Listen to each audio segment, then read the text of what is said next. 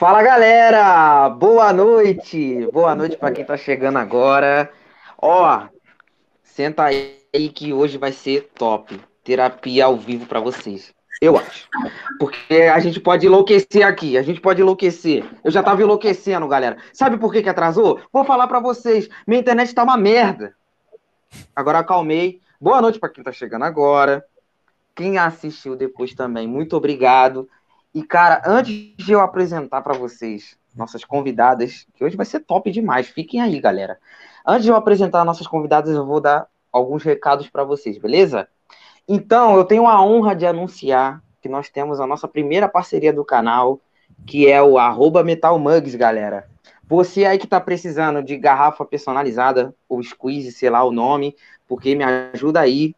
E canecas personalizadas, cara. Você que gosta de metal aí, quer ter uma caneca do Iron Maiden, Black Sabbath, Metallica, tudo personalizado. Segue esse Instagram aí, ó, Metal Mugs e também WD personaliz... WDA personalizados, galera.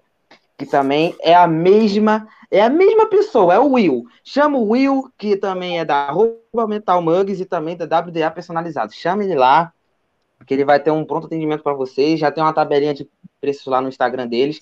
Então vá lá, corre lá que vai ser muito top. Se vocês quiserem uma parada de qualidade, tá aqui no Copo de Nada, então é de qualidade, beleza?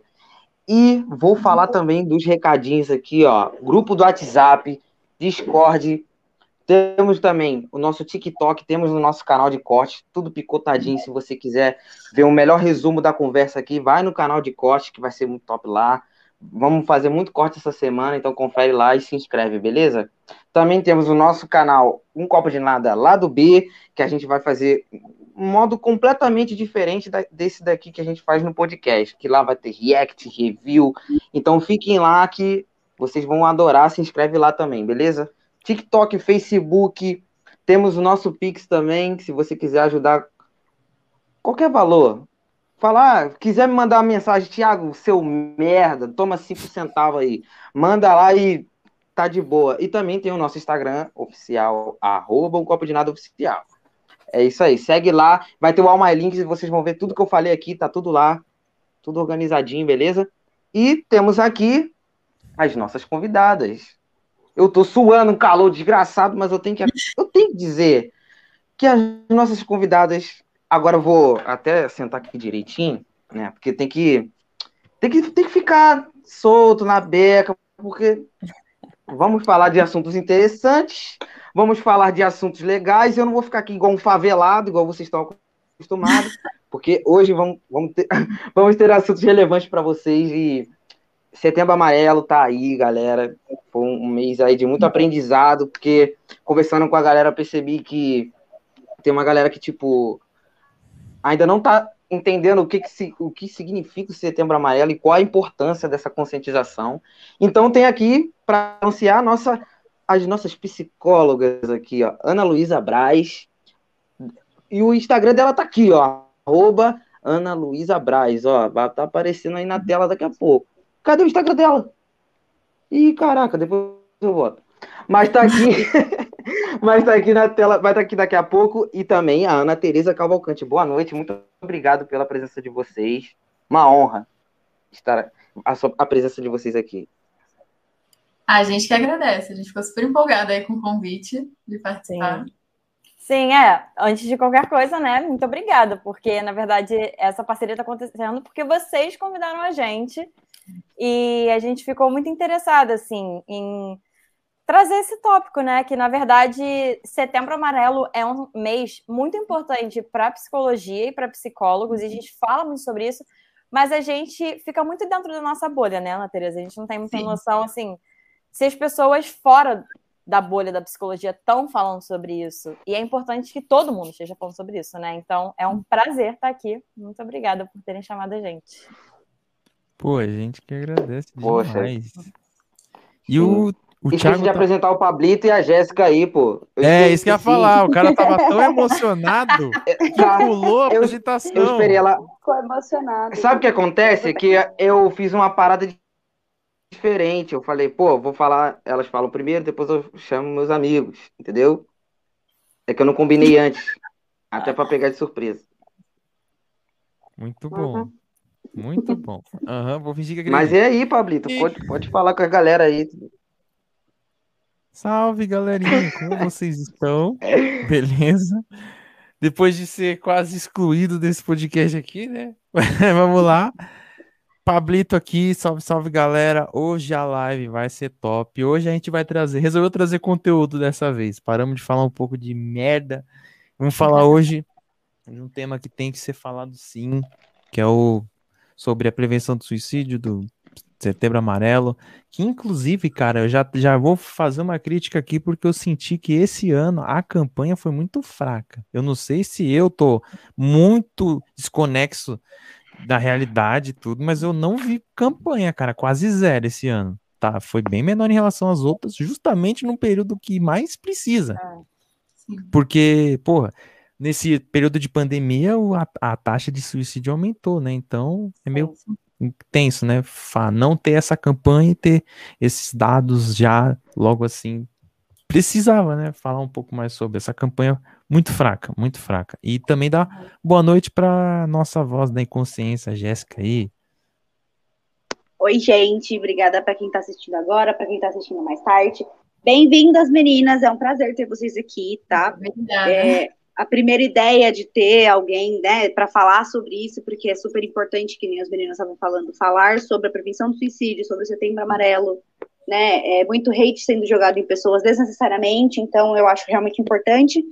E foi a primeira coisa que eu falei para os meninos: meninos, setembro amarelo, vamos chamar pessoas para falar sobre isso, porque é necessário, é uma conversa necessária. Então, já estou muito contente de ter vocês, muito feliz mesmo, sejam bem-vindas, sintam-se em casa e.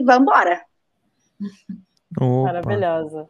Achei muito interessante você falar isso, Pablo. E achei interessante você falar. Eu, eu não tive essa percepção, mas eu achei interessante que você teve e que você viu que a galera aí, mundo afora, talvez não estivesse falando tanto sobre isso, e vocês trouxeram a gente, tipo, talvez para preencher um pouquinho esse, sei lá, esse vazio que você percebeu. Faz Uma sentido coisa que isso? o Pablo trouxe, né, que ano passado eu lembro que muitos colegas meus psicólogos se ofereceram para conversar.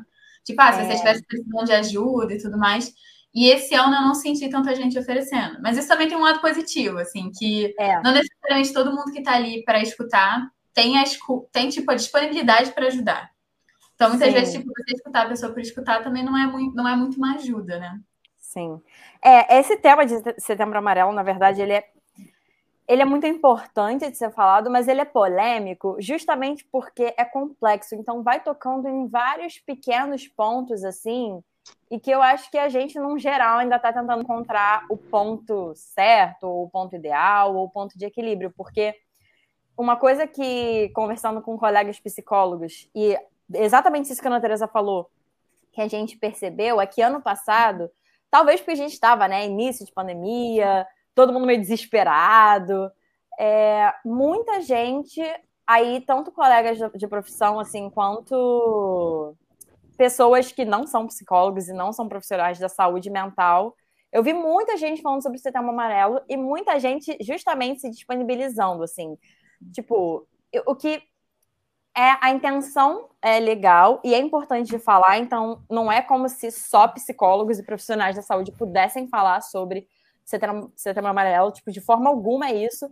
Só que é uma coisa muito importante, muito delicada da gente pensar, porque a intenção pode ser boa, só que suicídio é um tema muito complexo.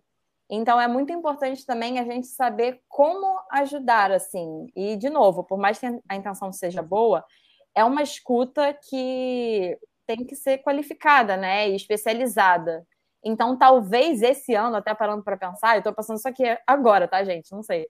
Mas talvez esse ano tenha sido menor, porque teve toda um, uma resposta. Eu acho que ano passado, logo depois que o mês acabou, ou durante o mês, de Uhum. pessoas problematizando essa galera que estava se colocando à disposição a rodo, assim, talvez de uma forma até de banalizar um pouco. Então, é isso. Eu acho que a gente ainda está nesse lugar de tentar encontrar qual é o, o ponto de equilíbrio, sabe? Em relação a abordar o tema. Até porque nem todo psicólogo é especializado em suicídio, né? Acaba na psicologia a gente se especializa. Por exemplo, eu estou me especializando em ansiedade e tudo mais. Então eu sei coisas mais específicas para ajudar pessoas com ansiedade e pessoas que são especializadas em suicídio têm conhecimentos mais específicos. Então acaba que só porque é psicólogo não quer dizer que psicólogo vai conseguir atender tudo. É que nem a gente falar que é médico.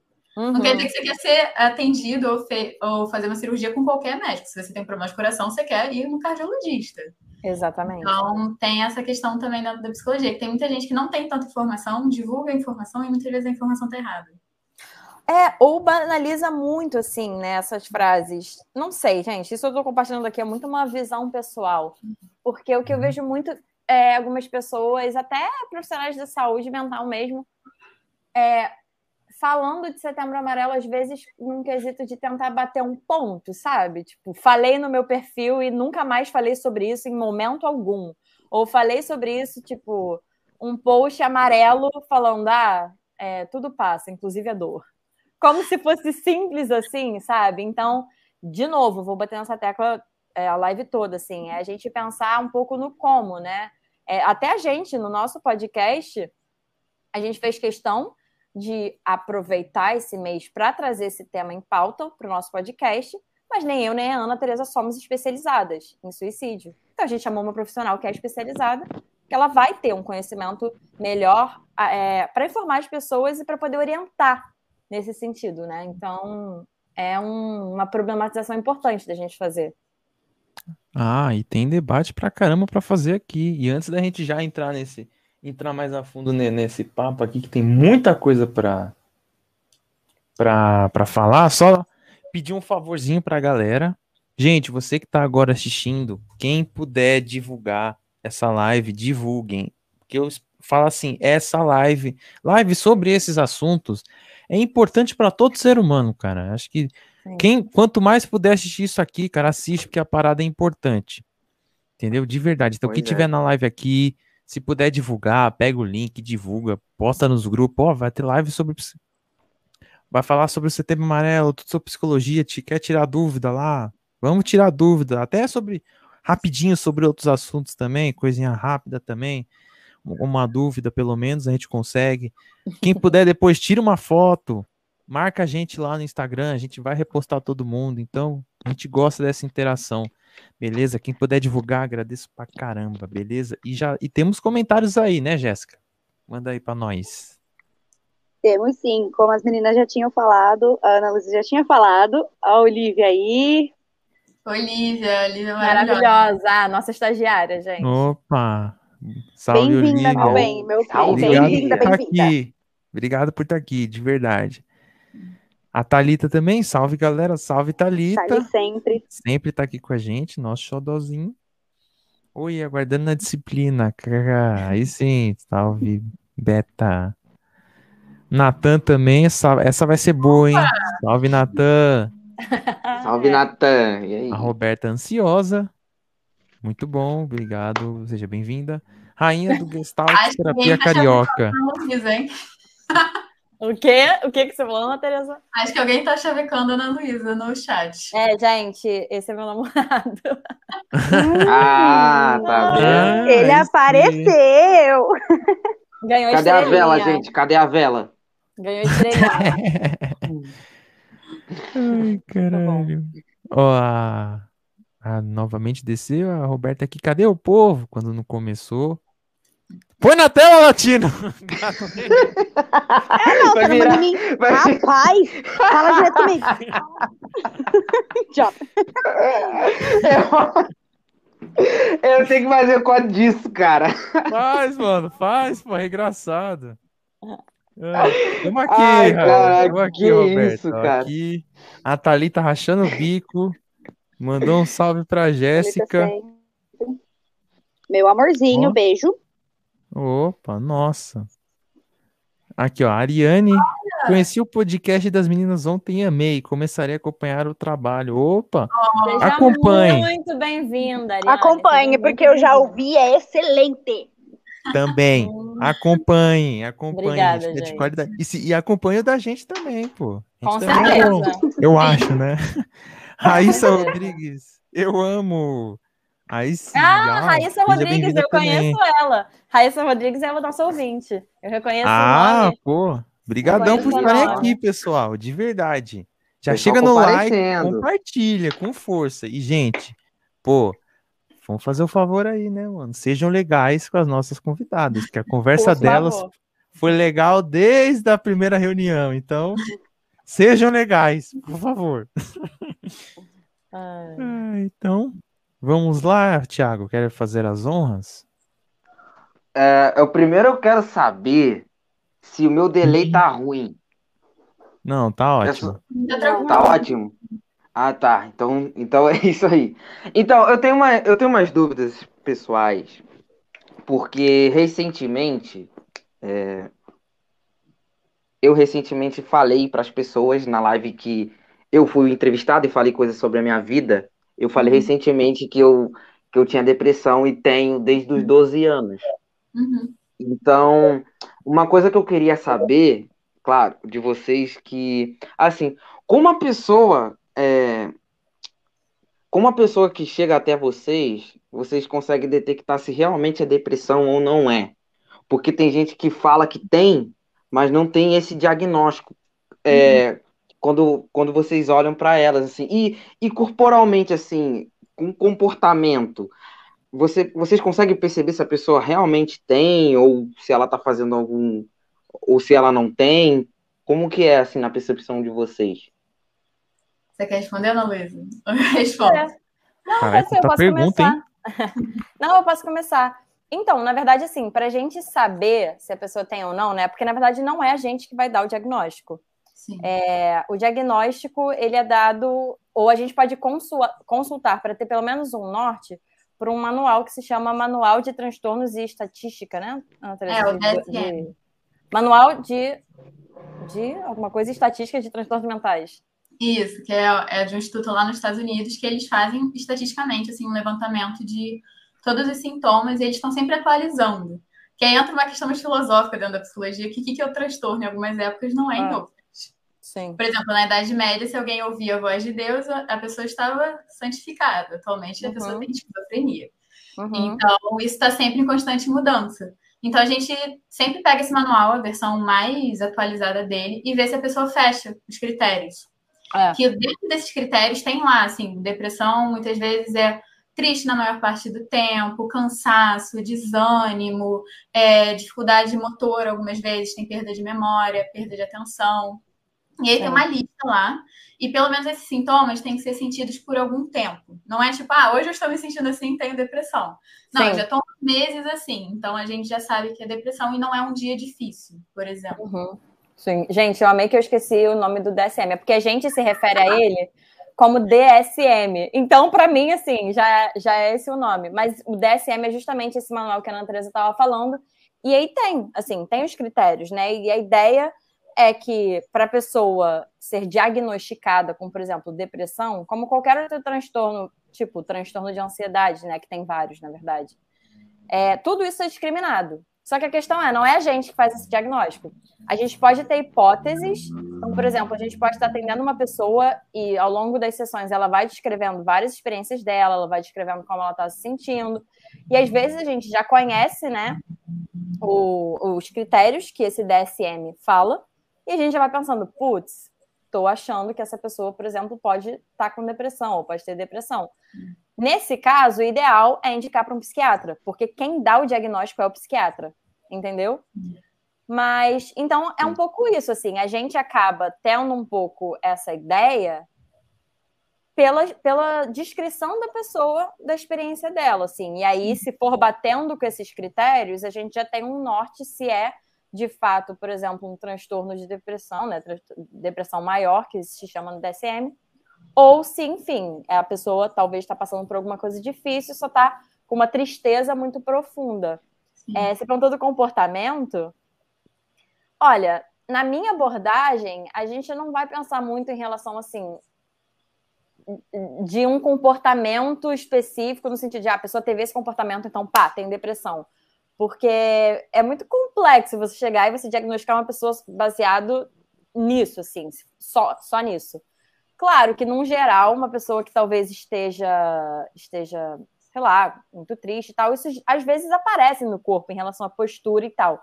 Mas não é esse um critério que vai, a gente vai usar para diagnosticar, né? Então, não vou chegar aqui e falar que sim, que a gente percebe no comportamento que tem depressão e ponto, e é assim que a gente diagnostica. Mas, sei lá, às vezes é. Você consegue, pelo menos, captar um pouco esse norte, assim. E aí, para ter certeza, você vai pensar nesses critérios diagnósticos. É que como se não fosse a gente batesse o olho na pessoa e desse um raio-x, assim, ah, isso daí é. tem depressão. A gente precisa que a pessoa minimamente fale, por isso que a gente uhum. fala que a terapia a pessoa tem que querer falar. Uhum. Porque se a pessoa chegar, não falar as paradas pra gente, não tiver empolgado para fazer, não quiser se abrir, a gente não tem como adivinhar, assim, eu sei que tem todo o estereótipo de psicólogo ler a mente das pessoas, já sacar as coisas, só que uhum. tem muita coisa, se vocês não falarem pra gente, a gente não tem como saber. Não, e é interessante, porque tem uma pessoa, uma amiga, que uma vez me perguntou assim, ela não é psicóloga, né? Então ela aproveitou para fazer todas as perguntas que ela poderia em relação a isso. E ela perguntou assim: ah, quando a pessoa começa, né? Tipo, numa primeira sessão com, aquela, com aquele psicólogo, você está fazendo a primeira sessão com aquele paciente. Se a pessoa começa a falar da vida dela, você já analisa, assim, você já tem noção de, tipo, quais são todos os problemas daquela pessoa? Eu falei, como é que eu vou ter noção de quais são todos os problemas daquela pessoa, estou conhecendo ela, ela, ali. Claro que a gente tem um estudo teórico que vai embasar a forma como a gente vai estar tá olhando, a forma como a gente vai trabalhar, mas, assim, olhar ou ouvir uma frase e saber de toda a história de vida da pessoa, ou tudo que essa pessoa deve ser ou é, é muito é muito raso, assim, não é tão simples assim, né? Até que você trouxe o caso da depressão, quando chega um paciente para mim que fala que tá com depressão e tudo mais, que atualmente tem muita gente que taca no Google. Eu, pelo menos, recebo é. muita gente coisas no Google e já uhum. chega com autodiagnóstico.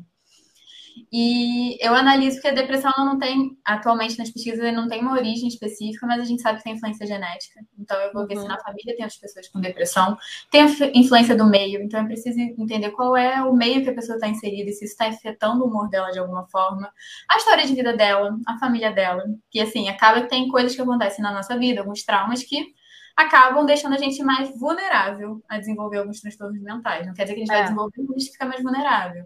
Sim. Então, tem todos esses fatores que a gente precisa analisar para ver se é depressão, se não é depressão, se é fácil de tratar, se é um tratamento mais complexo, todos uhum. esses fatores. Isso tudo. Caramba. Ou seja, a depressão ela é muito complicada de diagnosticar, né? Levando o fato da, da, da, da de psicóloga e, e psiquiatra, né? Ele, dá para dizer que ele é muito difícil de diagnosticar, tipo, é, efetivamente, assim, podemos dizer?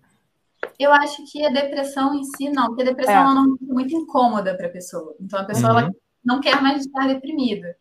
Mas transtornos de personalidade tem alguns que são mais difíceis de diagnosticar. Você precisa de um tempo com a pessoa antes de você diagnosticar.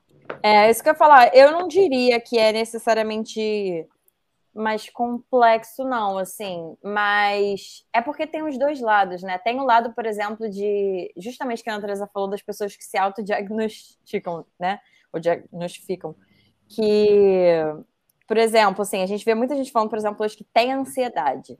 Tipo, essa é a frase, né? Eu tenho ansiedade. Só que, primeiro, ansiedade todos temos, porque ela é uma emoção que faz parte da nossa experiência humana. Só que aí a questão é: a pessoa tem um transtorno de ansiedade, ou um dos transtornos de ansiedade, porque tem alguns, né? E aí, enfim, mas é, acaba que essas palavras vão sendo banalizadas. Então, por exemplo, eu tenho ansiedade, eu estou deprimida, ou eu tenho depressão, eu tenho toque. Muita gente, tipo, que é muito organizada fala que tem toque. Não é toque. Então, eu acho que, assim, aí é uma visão pessoal minha. Uhum. Eu acho que essa banalização pode acabar atrapalhando um pouco a gente ter essa noção mais clara, assim, da questão diagnóstico. Porque para isso a pessoa vai ter que se consultar um psicólogo, principalmente um psiquiatra, para ter o diagnóstico. Só que a, a galera fala isso.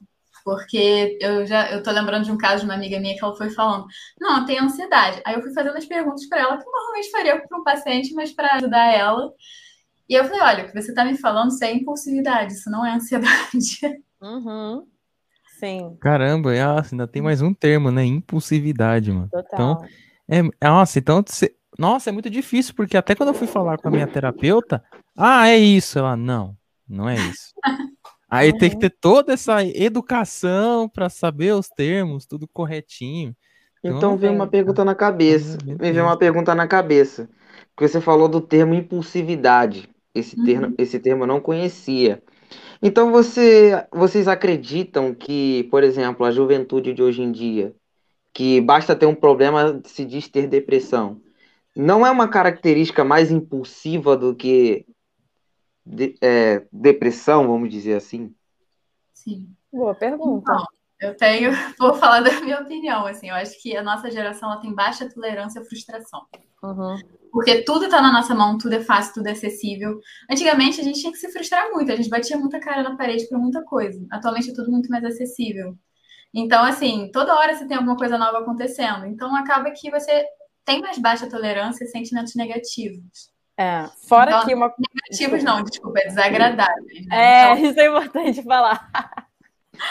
É, que não existem sentimentos é, negativos ou positivos, existem agradáveis e agradáveis, porque todos os sentimentos eles têm uma função. É. Só que assim, os sentimentos agradáveis, eles não são agradáveis de sentir, né, gente? Então acaba que a nossa geração tá tão acostumada a sempre estar no positivo, no positivo, no positivo, que quando acontecem os desagradáveis, as pessoas não criam habilidade para lidar com os sentimentos agradáveis. Sim, sim. E junto disso, eu acho que a nossa sociedade, assim, com as novas gerações, cara, eu acho que o maior fenômeno que está acontecendo é o acesso à informação. Então, a galera sair se, se diagnosticando, eu não acho que é só é, acho que tem sim a questão da impulsividade, acho que tem muito isso que a Ana Teresa está falando. Só que as pessoas têm muito mais acesso à informação, então as pessoas podem entrar no Google, olhar ali critérios, depressão, olharem e falarem, eu tenho isso. Então eu acho que é uma junção de fatores, assim, tanto que muita gente fala assim, é, por exemplo, de ansiedade, né?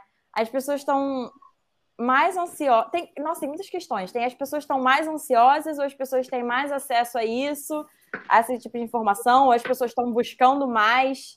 Porque tem isso também. Com o tempo, graças a Deus, é, a, o tema da saúde mental está cada vez entrando mais nos espaços, né? Então, talvez pessoas que antes se sentiam muito ansiosas, talvez teriam uma depressão ou um transtorno de ansiedade, talvez essas pessoas antes não iam buscar ajuda ou não iam buscar o diagnóstico hoje as pessoas estão buscando. Então, é, são vários fatores que acabam complexificando essa conversa também, assim, de até por exemplo das redes sociais também, que elas, elas ajudam e também atrapalham ao mesmo tempo.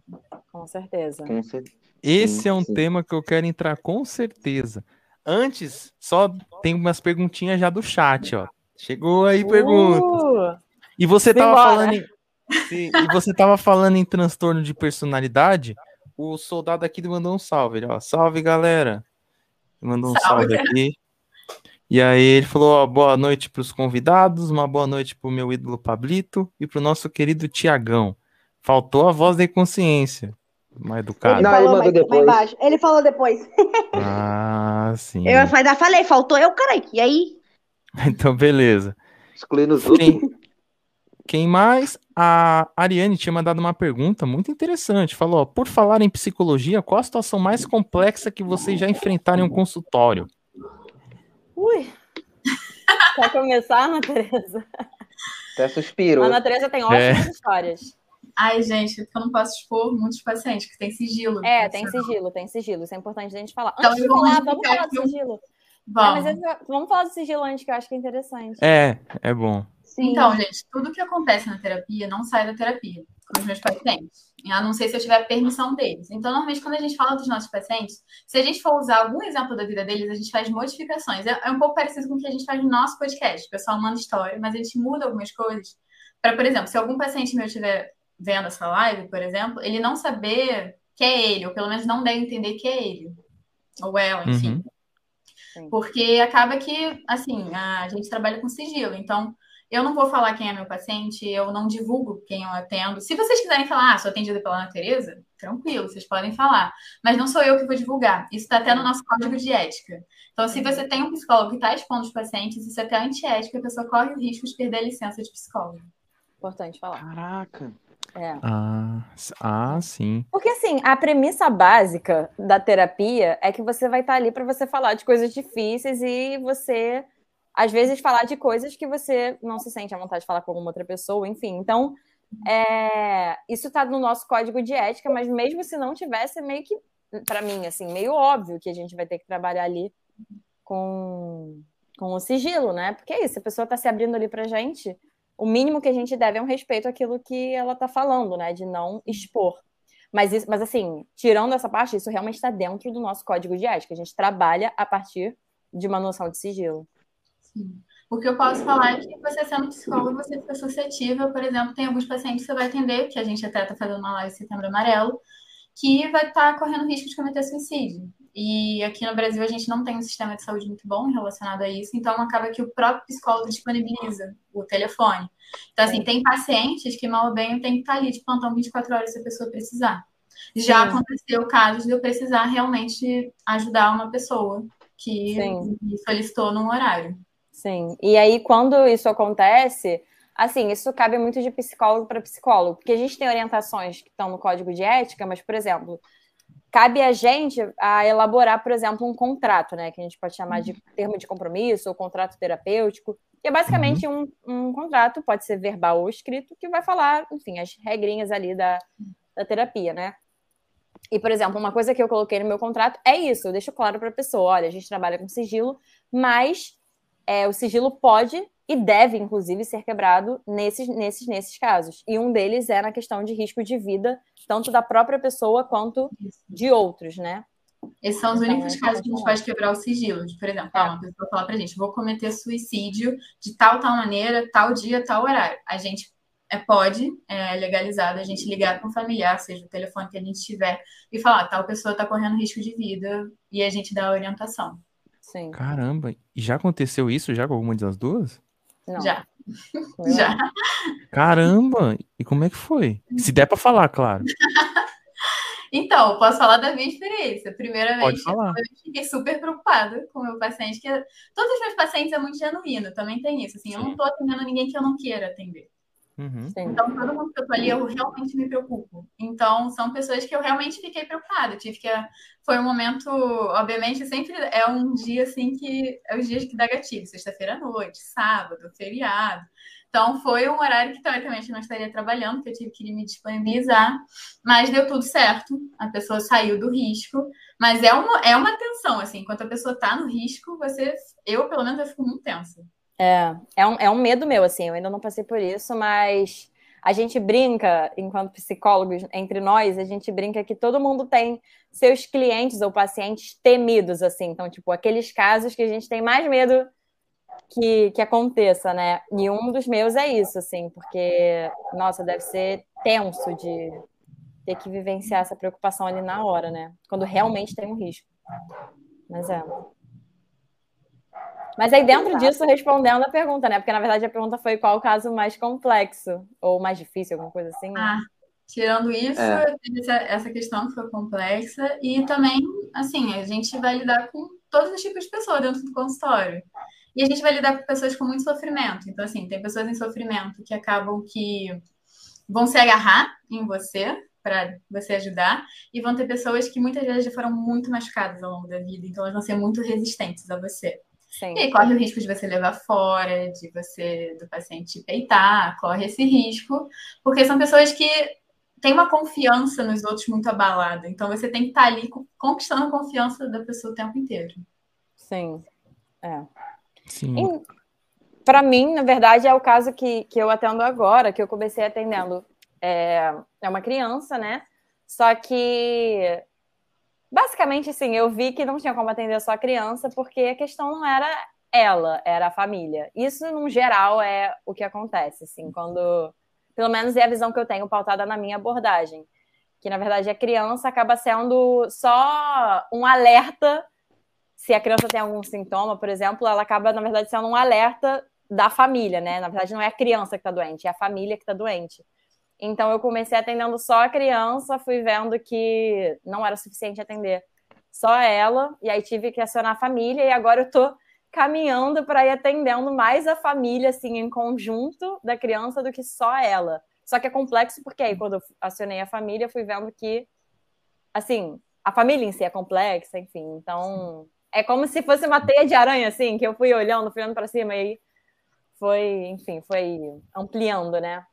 Isso Mas também é legal de falar, de, por exemplo, a Ana Luísa, ela tá atendendo família. Eu só faço atendimento individual. Se alguém chegar e falar, ah, você pode atender minha família? Eu não atendo porque eu não sou especializada nisso. Eu sou especializada em atendimento individual. E aí tem gente que é especializada em grupo, tem gente que é especializada em outros tipos de terapia, né? Sim. E vai Ah, nessa linha, e vai nessa linha que eu queria perguntar rapidinho, porque eu sei que tem muita pergunta no chat. E aí, Mentira. Aí é, tem. E nesse dia, e, e no dia que a gente conversou lá, na reunião que a gente fez para a gente fazer essa live hoje, é, vocês falaram que vocês têm áreas diferentes da psicologia. Eu queria entender qual é a, a área de vocês. Começando Você- pela Ana Teresa. Área, você diz a nossa abordagem teórica? Isso, é, Ah, isso, isso, isso. Então, gente, a psicologia não é só Freud. Antes de eu entrar na psicologia, eu pensava que psicologia era só Freud. Até que eu descobri que existem várias e várias abordagens, existem vários autores que entenderam o ser humano de maneiras diferentes e tentam ajudar as pessoas de maneira diferente. Então, eu sou da terapia cognitivo-comportamental. Não sei se alguém já ouviu falar. Tem algumas pessoas que tipo, já, já conhecem quando eu falo. Que praticamente a gente vai buscar entender a maneira como você interpreta o mundo. Que muitas vezes o nosso sofrimento vem como a gente entende o mundo. E como a gente entende o mundo, não vem por acaso, vem da sua história de vida. Então, eu preciso também entender a sua história de vida. Então, basicamente, a gente vai focar no presente, como é que a gente pode te ajudar. Obviamente, a gente precisa ir para o seu passado para entender né, as raízes de, de quem você é e por que você é assim. Mas a gente vai focar muito em como a gente pode transformar a sua vida numa vida que você gosta de viver no presente. Então, a gente, praticamente, a terapia cognitivo-comportamental é o cognitivo, que a gente vai ver os seus pensamentos, como você interpreta a realidade, e o comportamental, que a gente vai instigar as pessoas para ir além da terapia. Então, assim, é uma terapia até que ela tem um certo preconceito na psicologia que a gente passa o dever de casa. Então, assim, se a gente está sentindo necessidade do paciente fazer coisa extra sessão, a gente faz e programa com o paciente também.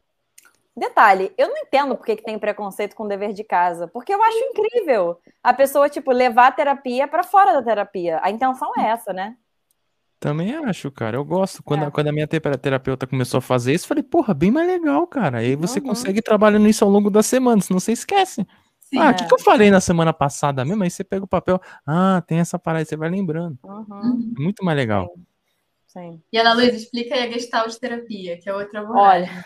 gente, eu vou falar resumidamente, porque se eu começar a falar dessa abordagem, eu vou ficar assim a noite toda, porque eu sou realmente apaixonada. Mas assim, a Gestalt terapia é uma terapia que, falando de forma resumida assim, ela tem uma premissa básica de que muitas das questões que a gente tem hoje são fruto de, frutas de necessidades emocionais que a gente não conseguiu atender ou que as pessoas, família, né, isso tudo não conseguiram atender. E basicamente assim, essas situações que ficaram sem uma resolução, digamos assim, situações do nosso passado, afetam o nosso presente. Então, a gente vai trabalhar ali, a gente foca muito na emoção, assim, que a pessoa traz. Então, por exemplo, se ela traz uma experiência, ah, sei lá, aconteceu tal, tal coisa, a gente vai sempre tentar buscar qual emoção a pessoa sentiu, porque a gente vai é, ter a visão de que a emoção vai ser como se fosse o norte do que, que a pessoa precisava e talvez não conseguiu atender. Enfim, a, a emoção vai ser o norte dessa necessidade que ela está tendo e não está conseguindo atender.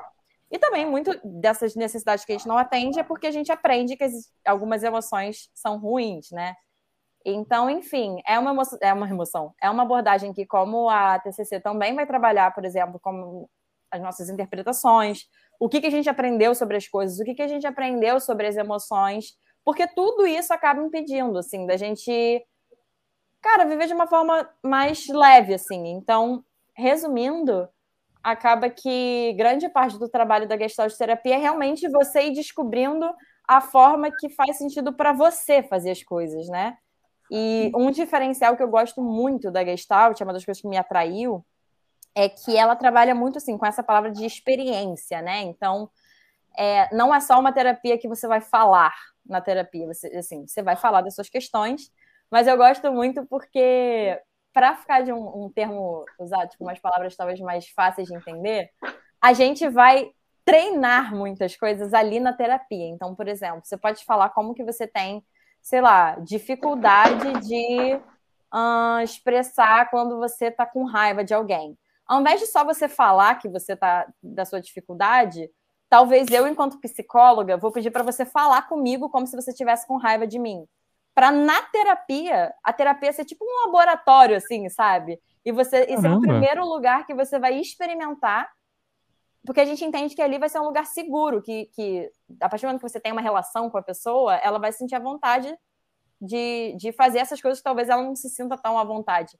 E ali vai ser tipo esse laboratório para, tá, se eu conseguir experimentar aqui com a minha psicóloga, falar talvez de um jeito mais assertivo, eu consigo fechar aqui meu laptop, ir para casa e falar de uma forma mais assertiva, sei lá, com meu pai. Enfim. Então eu gosto desse diferencial porque a gente é, digamos que a, a, gente trabalha dessa forma de fazer a terapia também um laboratório. A gente não fica só na fala, né? A gente faz tipo é, essas, essas técnicas, digamos assim, para a pessoa vivenciar na terapia o que ela está falando, basicamente.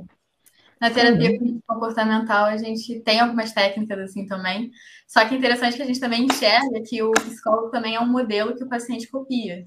É... Que muitas vezes, depois de um tempo, você começa a pensar, mas o que, que o meu psicólogo faria? Mas o que, que o meu uhum. psicólogo me perguntaria? Meu próprio paciente fala, ah, o que, que a Ana falaria para mim nisso? O que é ótimo, inclusive, até certo ponto, né? então, acaba que ser psicólogo também é muita responsa, gente. Tipo, você tá ali, muitas vezes, servindo de modelo para pessoa. Principalmente quando Sim. você tá ali fazendo o que a gente chama de roleplay, né? De interpretando. É, exatamente. Esse é o nome. É, é responsa mesmo. Caramba, eu gostei dessa, dessa técnica que você falou de ah, a pessoa tá com raiva, que ela expresse ali uhum. na para mim assim, para que é bom que você quando você vai soltando assim, tipo, na hora, depois passa, fala, ah, tá mais leve. Ah, tô. É.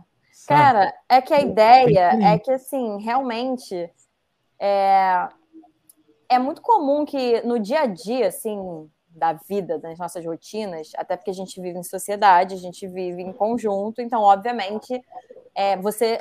A premissa é que a gente deveria poder sentir raiva, porque muita gente não pode ou aprende que não pode, mas a gente também não pode agir impulsivamente a partir da nossa raiva, por exemplo. Então, a ideia é que na terapia você vai poder falar que você está sentindo raiva e você vai poder também aprender a expressar a sua raiva. Só que a gente entende que você vai aprender, tipo, na prática. Entendeu? Então é interessante porque ali vai ser um espaço seguro para você poder falar sobre essas coisas que talvez você não fala do lado de fora e experimentar essas coisas que talvez você não poderia experimentar do lado de fora. Porque tem isso também. É, até um termo que a gente não usa muito na Gestalt, mas eu adorei e eu aprendi com a Ana Tereza, é regulação emocional, né? Porque é importante a gente regular. Regular, assim, pensa em realmente regular, como se estivesse ajustando o volume. É importante a gente regular as nossas emoções não dá pra gente também só viver a partir das emoções. Só que elas fazem parte da nossa experiência. Só que qual é a pegadinha? Para você aprender a lidar com a emoção, você tem que lidar com a emoção. Então, jogar debaixo do tapete não é lidar com a emoção. Então, a ideia é essa, assim, que talvez uma pessoa que não aprendeu a lidar com as emoções, porque aprendeu diversas coisas ao longo da vida dela, que ela não pôde aprender a lidar, às vezes, com 30 anos, ela vai chegar na terapia sem fazer a menor ideia, até sobre para nomear o que, que ela está sentindo. Às vezes, ela não sabe nem quando ela está sentindo raiva. A terapia vai ser um espaço para ela aprender isso tudo e aprender isso tudo, assim, o que, que é a raiva, como é como se expressa assim, como é que ela expressa a raiva de uma forma que ela não se fira nem fira o outro, enfim, acaba sendo realmente esse laboratório, né, Ana Tereza, a galera ia aprendendo coisas que a gente até fala sobre que a gente deveria aprender na escola, na escola, né? Na escola. No podcast a gente tem até um episódio, assim, que muita gente elogiou a gente, que é sobre emoções. Que a gente literalmente pegou as emoções e falou: essa emoção tem essa função, essa emoção tem essa função. E essas são as mensagens. Eu falo muito para os meus pacientes que as emoções são mensagens e muitas vezes a gente quer matar o mensageiro antes de receber a mensagem. Então, quando você tá triste, muitas vezes é porque você tá precisando ficar mais recluso, porque você tá mais sensível. E essa emoção vai ter essa função de te deixar mais recluso. A raiva é quando alguém tá provavelmente adentrando em algum limite seu. Então, a raiva você sente exatamente para você pôr esses limites no outro. Sim. Então, cada emoção tem uma função, só que você precisa saber as funções para poder você saber se ouvir, né, também. Exatamente. E se você Cara, quiser entender legal as emoções, escutem lá depois o podcast Psicologia Sincera. Lá você vai ter essa. Gente, Essa se vocês estão emoção. interessados, a gente tem um episódio só sobre emoções. Tá bem legal. A gente vai uma por uma, assim, não dá pra falar de todas, né? Porque aí entra, assim, tem as nossas emoções básicas, que são as emoções universais, né? Assim, universais no sentido de... É, as emoções básicas são os divertidamente, basicamente. E aí começa a ficar mais complexo, né? Enfim, mas a gente fala dessas mais básicas, assim, mais gerais, que a gente sente. É bem legal. Posso fazer uma mini terapia com vocês? Depende, depende. A gente tem o código de ética. Ah, acho que, acho que não é uma. Acho que é uma mini terapia, eu acho que é uma, mais é tirar uma dúvida Mas mesmo. fala, fala. Mas assim, é, teve uma vez, eu acho que eu tinha uns 15 anos. E tipo, eu tava numa festa com os amigos e eu tava super animado, era tipo, eu tava a semana toda na expectativa de ir naquela festa. E eu lembro muito bem que a gente organizou aquela festa, a gente pô, fez espalhamos grupo de Facebook do bairro, tipo assim, a gente fez o negócio acontecer de verdade, sabe? E eu tava muito animado, animado o tempo todo. Aí quando chegou no sábado, no dia da festa, era umas 8 horas da noite assim, eu ainda tava animado. Aí começou a- o tuts tuts tocando, todo mundo animado e tal, eu pensei, tá, tô legal. Quando deu umas 11 horas, que aí que começa a pegar fogo, bateu um desânimo em mim, eu falei, vou pra casa. E aí os caras falaram, que? Você vai pra casa? Vai fazer o que em casa 11 horas da noite? Não, vou pra casa, tô me sentindo mal. Falei que tava com dor de cabeça. Só que eu tive uma recaída. Tipo, Sim. eu tava, eu, eu tava com uma, eu tava com uma emoção muito, muito alegre, tava bem alegre, tava, pô, descontraindo com todo mundo, fazendo piada com todo mundo, e do nada veio um insight na cabeça de um momento ruim da minha vida e tudo aquilo acabou. Toda aquela, toda aquela alegria que eu tava sentindo acabou, e aí eu pensei, vou pra casa que aqui não é meu lugar. Você tá num lugar, tipo, aglomerado, e aí você se sente num ambiente hostil, porque a sua Uhum. cabeça já não é a mesma. Então eu gostaria muito de entender por que, que a minha cabeça, por exemplo, ou a cabeça de muitos que podem estar assistindo, funciona desse jeito. Porque as nossas emoções mudam de uma hora para outra sem que a gente, a gente espere, sabe?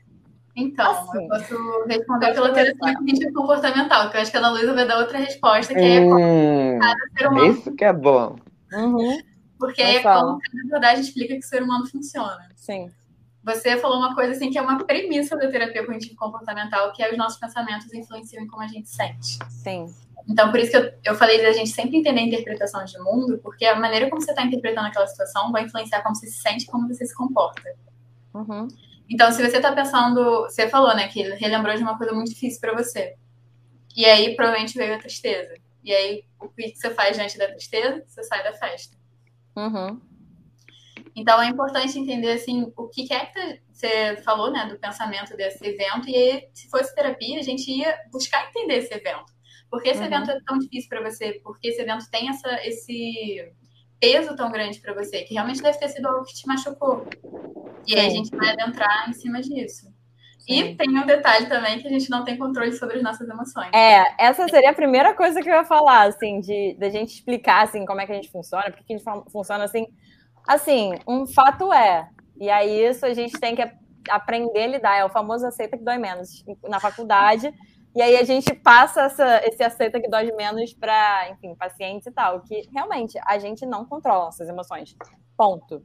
A gente pode até desenvolver, talvez, é, técnicas e tal, por exemplo, existem técnicas para ajudar, se você estiver muito ansioso e tal. Então, tem isso. Só que, assim, no final de tudo, a gente não vai controlar de fato, né? E, e elas também são temporárias, na verdade. Então, você falou da sua alegria. Na verdade, o que eu pensei foi: a alegria é, tempo, é, é temporária também, né? Da mesma forma que a tristeza é, a raiva é, toda emoção é temporária. Então, assim, a minha visão, na verdade, é muito dentro do que a Ana Teresa estava falando, assim, de... Eu, eu pensaria assim, mas aconteceu alguma coisa? O que, que aconteceu para que esse pensamento viesse ali naquele momento? E também entender, assim, é, como a Ana Teresa também falou, o que, que acontecimento é esse, que pensamento é esse que veio, que é tão forte ao ponto de mexer dessa forma, porque nossos pensamentos influenciam com certeza, só que, assim, uma coisa é você pensar e bater uma bad, ai, putz, hum, fica meio mal, mas tipo assim, consegue seguir. Outra coisa é quando uma coisa muda tanto assim o seu estado de humor. Mas honestamente, assim, óbvio que é muito é muita pouca informação para eu poder aqui dar uma resposta assim, uou, tipo super super aprofundada, só que só do que você falou, eu achei muito saudável você ter saído e você ter voltado. Porque como a gente estava falando, as emoções elas têm uma função.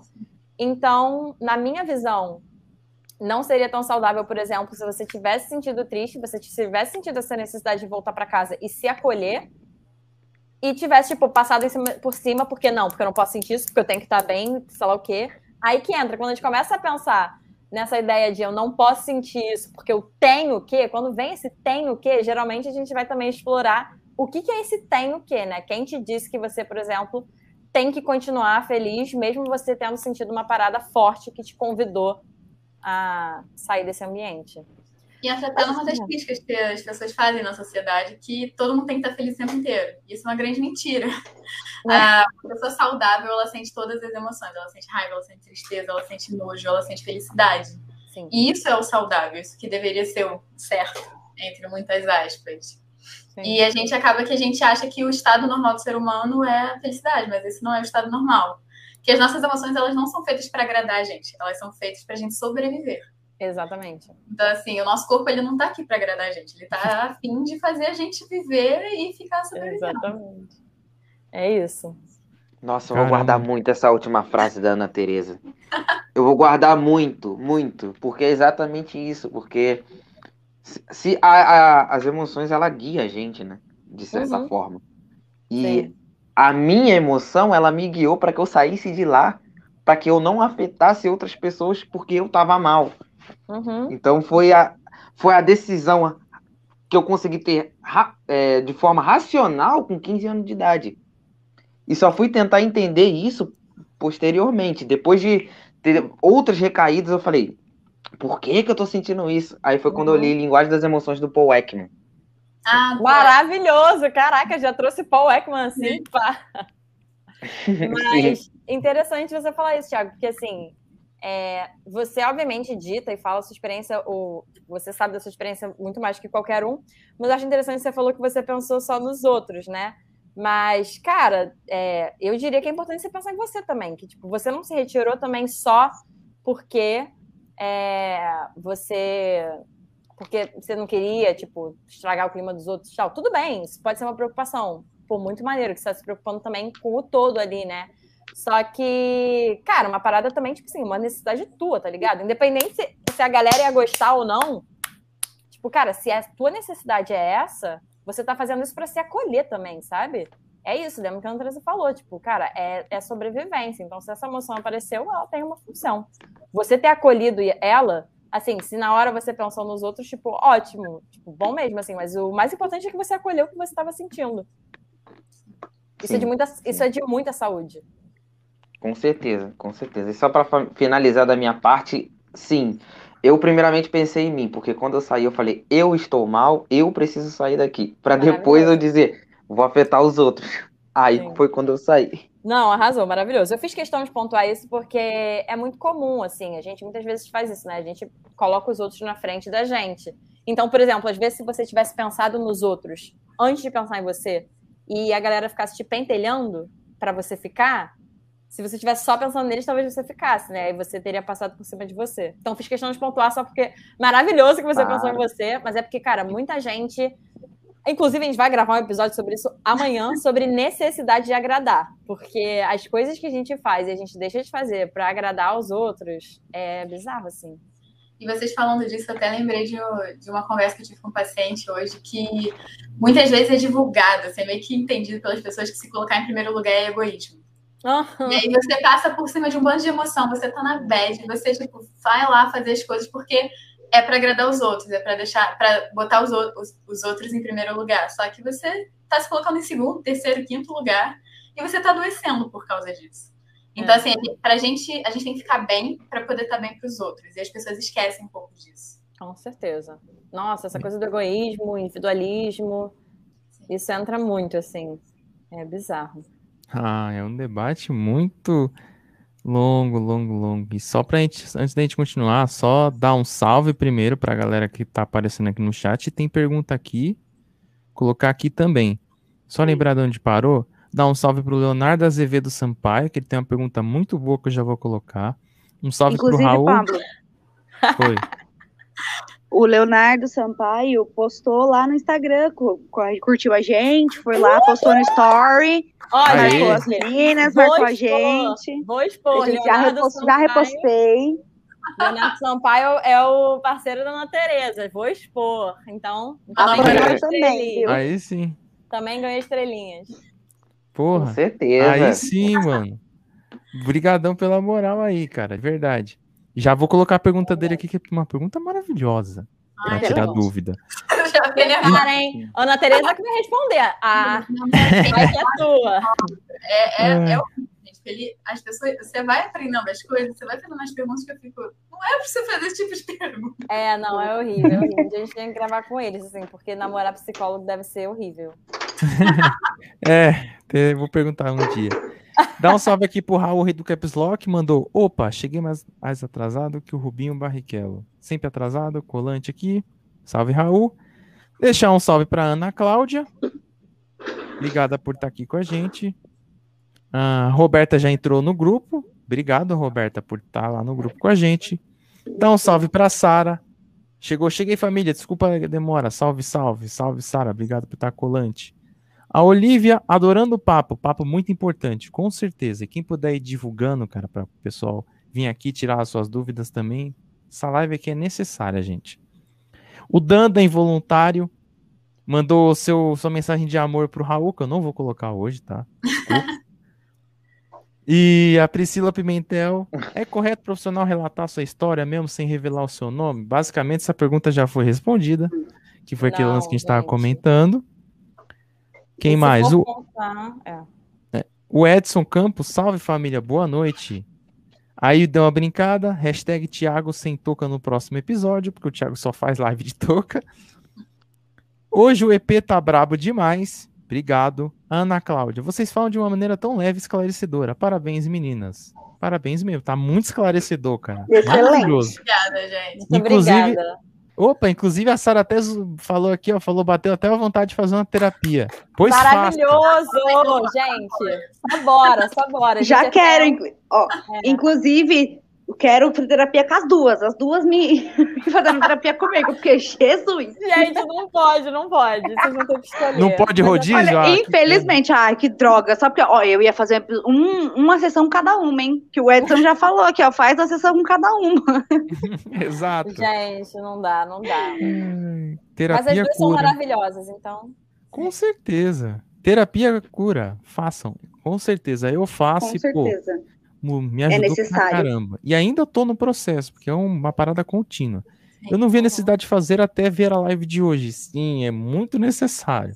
Olha, legal. Inclusive, inclusive, depois vão lá no Instagram das meninas que estão aqui, entrem lá, chama, que vai estar o WhatsApp lá, vão, tirem suas dúvidas, façam uma consulta. É necessário, gente, pelo menos uma vez, para você sentir o gosto, porque, cara, é, é, é- é muito importante. O Caio, boa noite, galera, salve, eu me sinto assim, ó, só de sair na rua, aquela parada do começo que a gente estava comentando de querer ir embora. Que ele tem esse problema, inclusive a gente já, já era falar disso sobre, já nessa live. Se você tiver aí ainda, Caio, manda um alô, que aí eu já quero tirar uma dúvida que envolve você, para te ajudar. Beleza? A Sara, eu nas festas quando minha energia social acaba. Ela tem essa mesma Me sensação. do identifico com a Sara. também. A Thalita com, tam- tu- também Música entender. ruim. Música ruim É. faz vontade de, de ir embora também. É. Também quero entender. Passo por isso, hora ou outra. E a Sara, comigo às vezes não acontece nada, eu só fico triste do nada, sem motivo, e vou embora. Um salve pro Nathan também. Falou, eu e o Leonardo somos cobaias do Psicologia Sincera. Gente, namorada de. namorada de psicólogo é tendência. Caramba. Não, são Gente. cobaias mesmo, gente. Então, A Roberta. Imagina. Aí, Roberta, gente, amo aprender com vocês. Como que faz pra escolher uma só, meu Deus? Faz Unidunité, sei lá. Gente, não, falando sério, respondendo, vocês podem ver a especialidade. sim. É, ver aqui se você acha que vai se identificar mais. Sim, sim. E, a- e- e por fim, a pergunta aqui do Leonardo. Oh, meu Deus, tem mais pergunta. Calma, gente. Pera, pera. Deixa a gente responder essas. E aí Aqui. a gente fala, ó, manda Achei. mais pergunta. Aí vocês mandam. Tá, o tem uma amiga Leonardo. que foi diagnosticada com transtorno borderline. O que é esse transtorno exatamente? Ela sempre foi difícil. Até que ponto podemos colocar as atitudes na conta da doença? Boa pergunta. Esse Muito final boa. foi sensacional.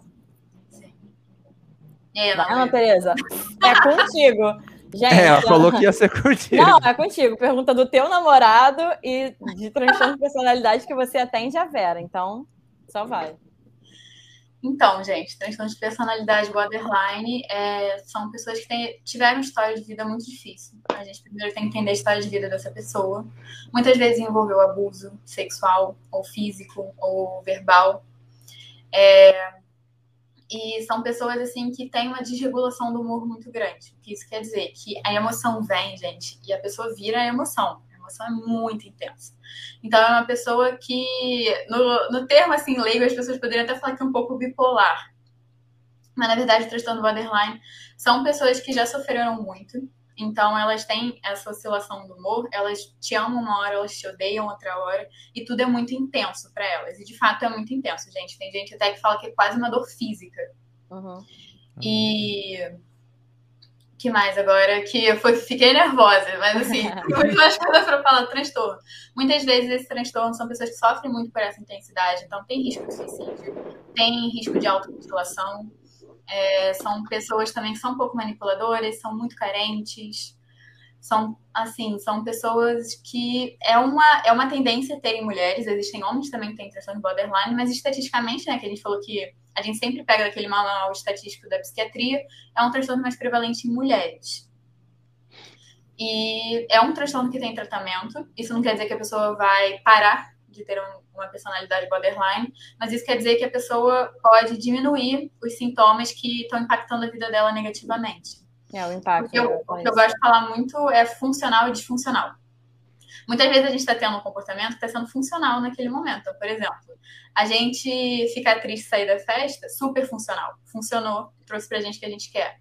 Disfuncional é a gente ficar com raiva e gritar com alguém. Uhum. E aí a gente faz com que as pessoas fiquem com raiva da gente, faz com que as pessoas se afastem da gente. E se a gente ficar com raiva e falar, calma, assim, ah, não gostei disso, tudo mais, é mais funcional. Sim. Então, é, é um transtorno de personalidade que a gente vai tentar trazer cada vez mais comportamentos funcionais. E é um, um transtorno, assim, muito difícil, porque como são pessoas com passado difícil, normalmente, não é regra, tá, gente? Obviamente tem pessoas que podem ter com outros históricos. São pessoas que demoram muito para confiar em você, então acaba que é um transtorno muito difícil. A pessoa se sente muito sozinha, a pessoa se sente muito vazia também. Sim. É. Eu ia falar que, na verdade, do que eu escuto de colegas de profissão, é o transtorno que, num geral, as pessoas mais têm dificuldade, assim, de atender.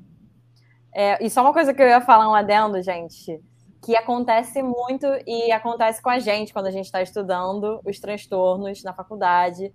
Cara, às vezes a gente vai escutar a descrição, por exemplo, da Ana Tereza, e uma pessoa que está ouvindo pode pensar: nossa, mas eu sou muito intensa. Eu, Ana Luísa, sou uma pessoa muito intensa. Nossa, mas eu sou muito intensa. É... Putz, então eu sou isso. Ou, nossa, me identifiquei com isso, então eu sou isso. Gente, sempre vão procurar um psiquiatra. se você- É, um profissional para dar o diagnóstico, assim. Às vezes a gente vê, eu tô falando, zoando mais sério, assim, na faculdade tem uma matéria que é só sobre os transtornos. E aí é muito comum a gente ver, porque a gente vai se identificando com uma coisa ou outra dos transtornos, porque muitas vezes os transtornos são coisas, é, não é regra isso, mas às vezes são coisas que a gente já vivencia, só que são muito acentuados. Então, só para vocês saberem, assim, se vocês se identificaram com o que a Ana Teresa falou, não necessariamente vocês têm esse transtorno, é, mas é comum, às vezes a gente escuta, se identificar, enfim. Não é, por exemplo, o fato de você ser intensa, ou de você ser mais impulsivo, que você, pronto, é isso, eu tenho isso. Se quiser checar, procura um profissional. É isso. E aí perguntou se põe na conta da pessoa. Eu acho que a pessoa- é muito interessante assim a gente se informar sobre os transtornos para a gente entender o que é parte da doença, o que que é da pessoa mesmo, porque por mais que a pessoa tenha um transtorno psiquiátrico, não é tudo, não é 100% tudo, muitas vezes, que está na conta do transtorno psiquiátrico. Obviamente, muita coisa está sendo afetada, mas isso não quer dizer que é assim tudo. Eu acho que tem que ser de caso a caso, momento a momento. E é preciso também muita informação, para a gente também não falar besteira. Até porque muitas vezes, com pessoas com transtorno de personalidade, a gente acha que a pessoa vai ser que nem aqueles filmes, sabe? Acordei de uma maneira, é, fui dormir de outra, e não é muito bem por aí. Sim, com certeza. Opa. Tem uma pergunta também aqui do, do Daniel, que é o nosso soltado. Eu, não sei, eu acho que vai dar um debate muito longo. Eu não sei. Se vocês acharem que vai ser muito longo, aí faz um. Uma, posta, manda para ele depois no Instagram, certinho. Uhum. Ele falou aqui: falem sobre as funções cognitivas do MBTI. Não pule esse comentário porque não é bobeira. Porque ele às vezes fala umas coisas nada a ver. Hoje ele falou sério. É um debate longo, imagino eu, né? Essa questão do MBTI, né? Gente, o que, que é MBTI? É isso que eu ia perguntar, se ele poderia traduzir essa sigla aí que eu não peguei. Que que eu tá não querendo? saquei o que, que é MBTI. Ah, se Alguém for sabe? troll, vai ser histórico. Não, não é, não eu dei é. uma pesquisada aqui. Não, eu dei uma pesquisada aqui, tá escrito é assim. Eu... MBTI foi um esquema criado a partir das teorias da, do psicanalista, acho que Jung, não faço ideia. Nossa. Sim, aquele, aquele amigo do Freud, onde você pode compreender mais de como funciona a sua visão do mundo e também de outras pessoas, proporcionando autoconhecimento respectivamente, potencializar a si. É aquele teste de personalidade que você faz e que no final te dá é, INTJ, ESPP. Ah, Esse é o MBTI. Entendi.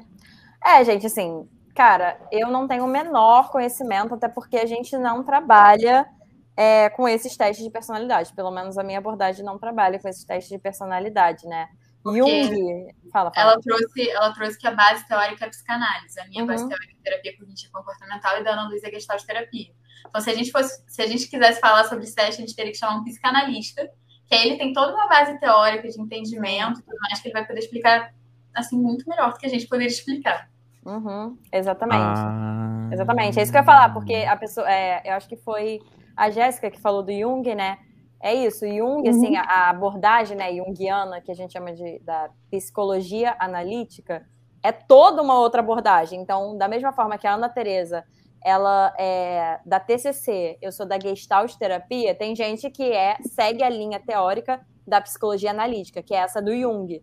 E aí a outra base teórica que, assim, eu não conheço, conheço, vi de uma forma muito rasa na faculdade, mas a partir do momento que a gente se forma, a gente vai buscando conhecimento naquilo que a gente quer se especializar, né?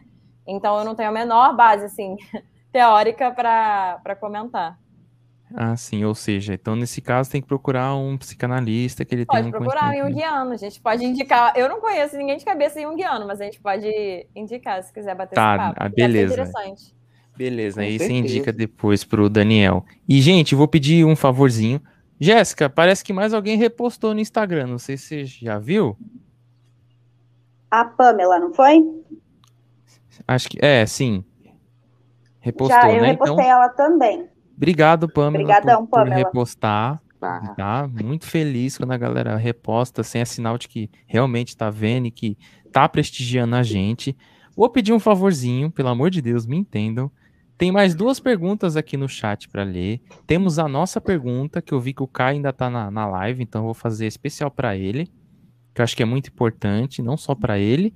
Então, gente, segura um pouquinho as perguntas, tá? Quando a gente terminar, eu vou falar, manda perguntas. Aí a gente vai focar nas perguntas de vocês, tá? Só pra gente fazer uma pergunta que é Pra dar atenção para todo mundo, né? Pra dar atenção para todo mundo. Beleza? Eu vou colocar essa aqui que eu acho que vai ser mais rápido de responder, que a outra é muito boa. É um debate assim daqueles. A Raíssa Rodrigues falou: como que vocês lidam com o apego dos pacientes com vocês? O apego deles com a gente. Isso. Isso. No sentido da pessoa começar a gostar muito de você e não querer sair da terapia de qualquer de jeito nenhum. Tipo Creio que isso, seja é. isso. É. Igual é, a professora então... Helena no carrossel. Tipo, o apego. Cara, então. então é... Fala, pode falar, pode falar. Não, pode falar, pode falar. Eu acho que a gente vai falar coisas muito parecidas. Se quiser, pode começar. Então, se a, é interessante, assim, que tem pacientes que eu posso dizer até quando eu fiz terapia. É, quando eu comecei a terapia, eu precisava fazer terapia. Eu sentia assim, eu preciso estar ali toda semana falando com meu psicólogo. Era uma uhum. necessidade mesmo.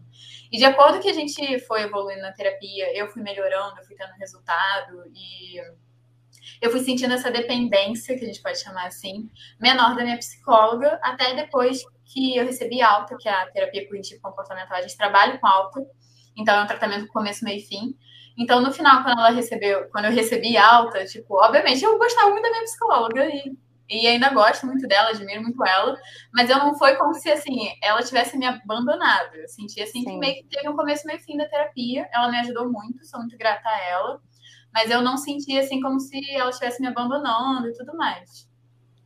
É, então eu ia falar parecido com isso, assim, porque na verdade eu acho que Cara, se isso aparecer na terapia, isso vai ser trabalhado na terapia. O que, que é esse apego, né? É um apego natural que a gente sente quando a gente estabelece um vínculo com uma pessoa, a gente estabelece uma relação com uma pessoa, porque por mais que a relação entre o psicólogo e o paciente seja uma relação muito diferente de qualquer outra relação que a gente tem na vida, relação com amigo, relação com família, é uma relação.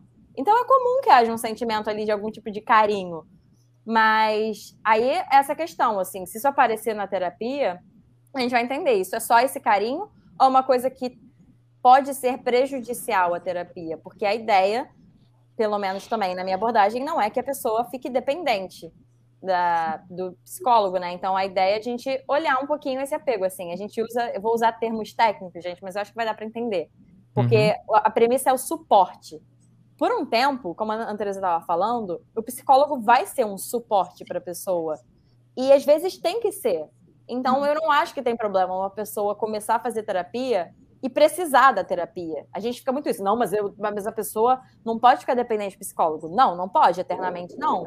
Mas, às vezes, a gente vai precisar de um suporte, aquele apoiozinho dessa, entre mil aspas, tá, gente? Dependência uhum. naquele momento. Dependência no sentido de é uma coisa que a pessoa precisa muito para conseguir sustentar ali a vida dela quando ela está começando.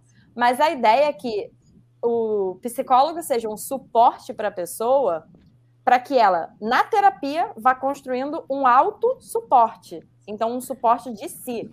Muitas vezes as pessoas chegam na terapia sem esse suporte em si, sabe? Então, grande parte do processo vai ser a gente ajudar a pessoa a criar esse auto-suporte que a gente chama. Então a parada do apego eu acho que é essa, assim. Eu acho que depende da forma que aparecer. Se for esse apego muito forte, no sentido de não, a pessoa já está em tratamento há um tempo, está evoluindo, mas chega num ponto, talvez, que tá por conta desse apego, não quer sair de jeito nenhum da terapia. Aí a gente vai entender um pouquinho o que, que assim, o que, que esse apego está dizendo. É como se a Ana Teresa falou da, do, da emoção como mensageiro. Qual é a mensagem que esse apego está passando? Isso muito provavelmente está aparecendo na terapia. Isso pode ser um reflexo até da, como, é, da forma como a pessoa se relaciona na vida dela com outras pessoas, né? Então, talvez da pessoa ser uma pessoa que se apega demais ao ponto de não conseguir sustentar, por exemplo, terminar uma terapia, ou terminar um relacionamento, ou estar tá sozinho, enfim. Então, a gente, basicamente, assim, resumindo, a gente vai entender o que, que esse apego está falando, assim, sabe? Pode ser um apego natural, de, pô, eu tenho um vínculo com essa pessoa, então eu me sinto apegada a ela, poxa, a terapia vai terminar, eu fico triste. Mas se isso está muito, muito intenso, a gente vai entender que intensidade de apego é essa, assim, né? O que, que isso diz sobre a pessoa, sobre a forma como ela se relaciona tudo isso. Isso tem que ser tratado em terapia, né? Eu achei legal até trazer para o pessoal que está assistindo a gente, de que a maneira como o paciente se relaciona com a gente já é um dado que a gente tem de como a pessoa funciona Sim. lá fora.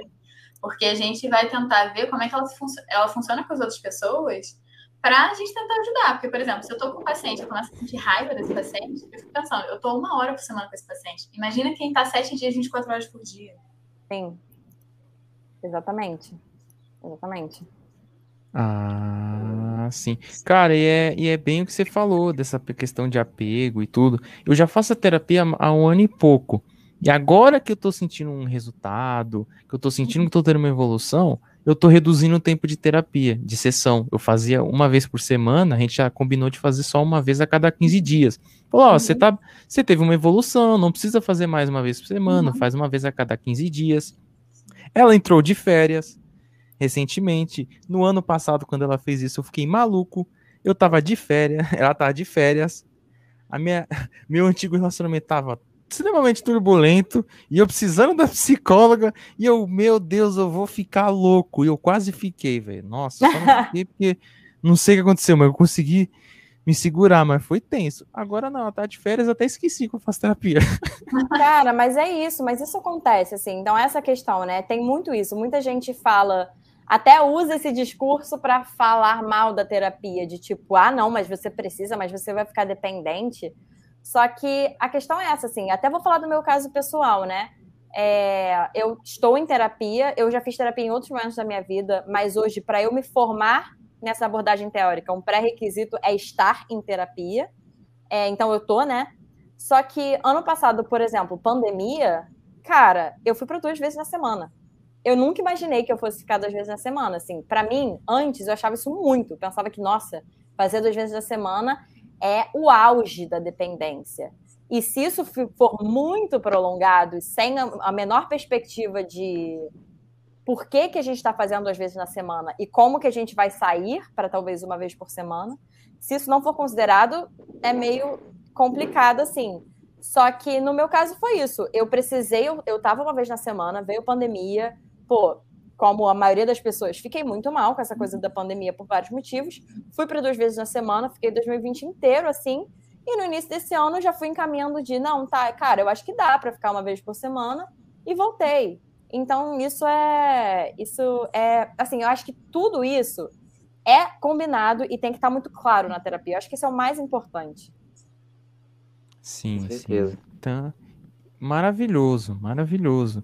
E bem explicativo. E agora vamos para a próxima, porque agora vem uma pergunta aqui bem pertinente até com, com o que a gente estava comentando no começo que é a pergunta da Sara, que ela perguntou aqui.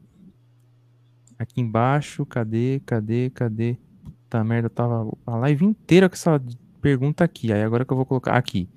A Sara perguntou: quando uma pessoa já tentou se matar duas vezes, mas já passou por algum tratamento, ainda corre risco dessa pessoa tentar de novo, mesmo com tratamento?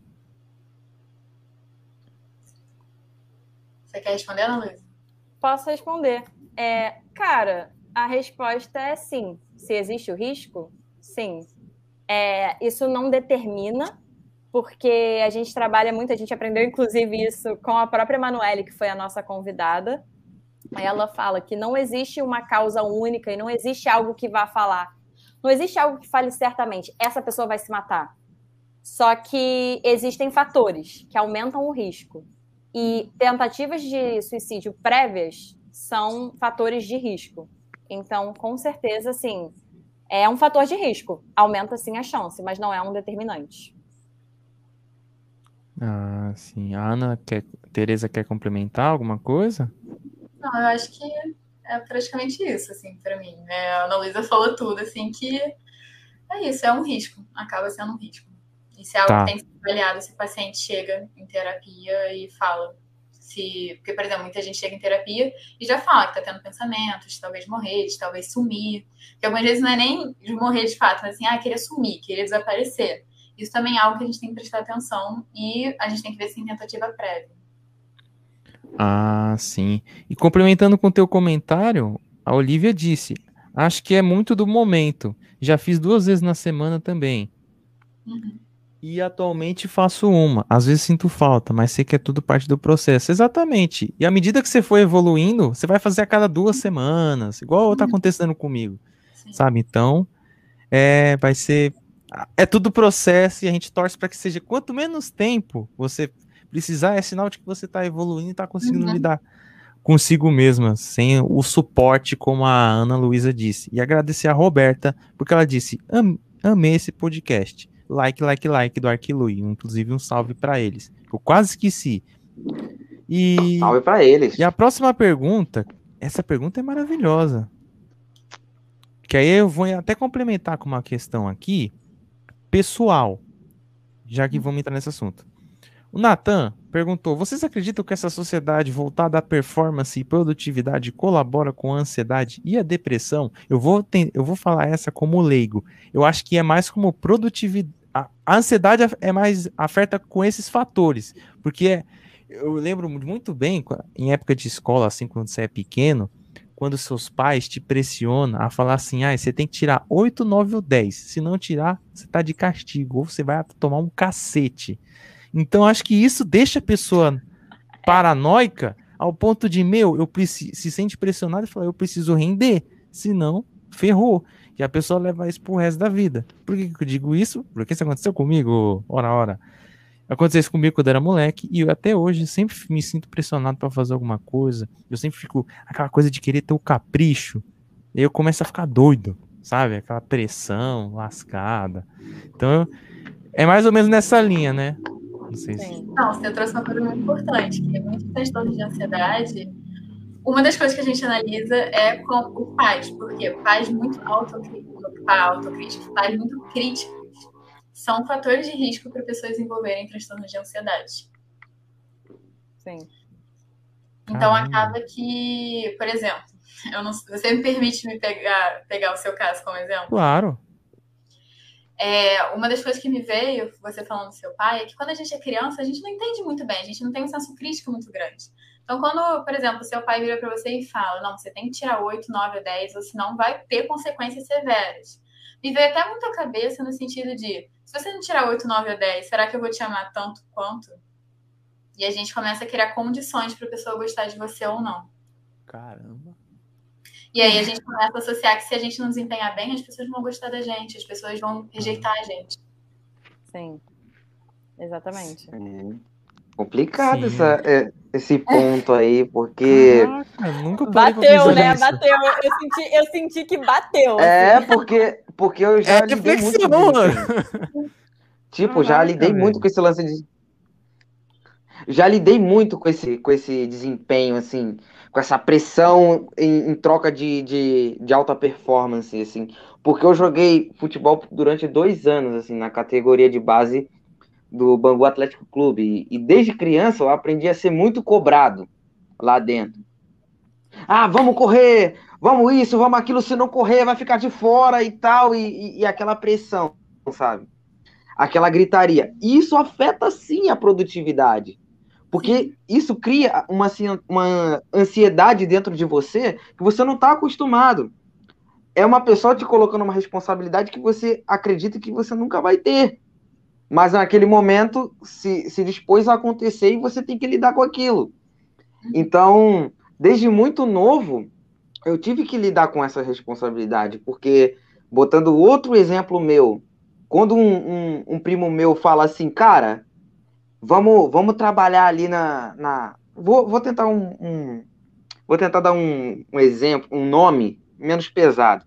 Vamos ali na biqueira, vamos trabalhar ali, você compra um negocinho, você vende um negocinho ali, que aí você vai conseguir ajudar na sua casa, vai conseguir ajudar a sua mãe. Então, é uma pressão que você recebe que você não está acostumado. E aí, quando você recebe esse tipo de pressão, quando você tenta performar, é muito complicado. Seja em qualquer área, seja até numa nota, seja num, num futebol com os amigos, para você performar em qualquer situação é muito complicado. Então, afeta muito a produtividade. E eu testei isso na pele quando criança já. Sim. É, a questão é que expectativa, num geral, é receita para frustração e infelicidade, cara. Principalmente quando se vem do, dos outros, assim. Não, não expectativa, gente, no sentido de você planejar coisas, de você, por exemplo, ter um planejamento de futuro. Acaba que um planejamento que a gente faz, por exemplo, de futuro das nossas vidas é, de certa forma, uma expectativa. A questão é a gente fazer isso, mas com os pés no chão.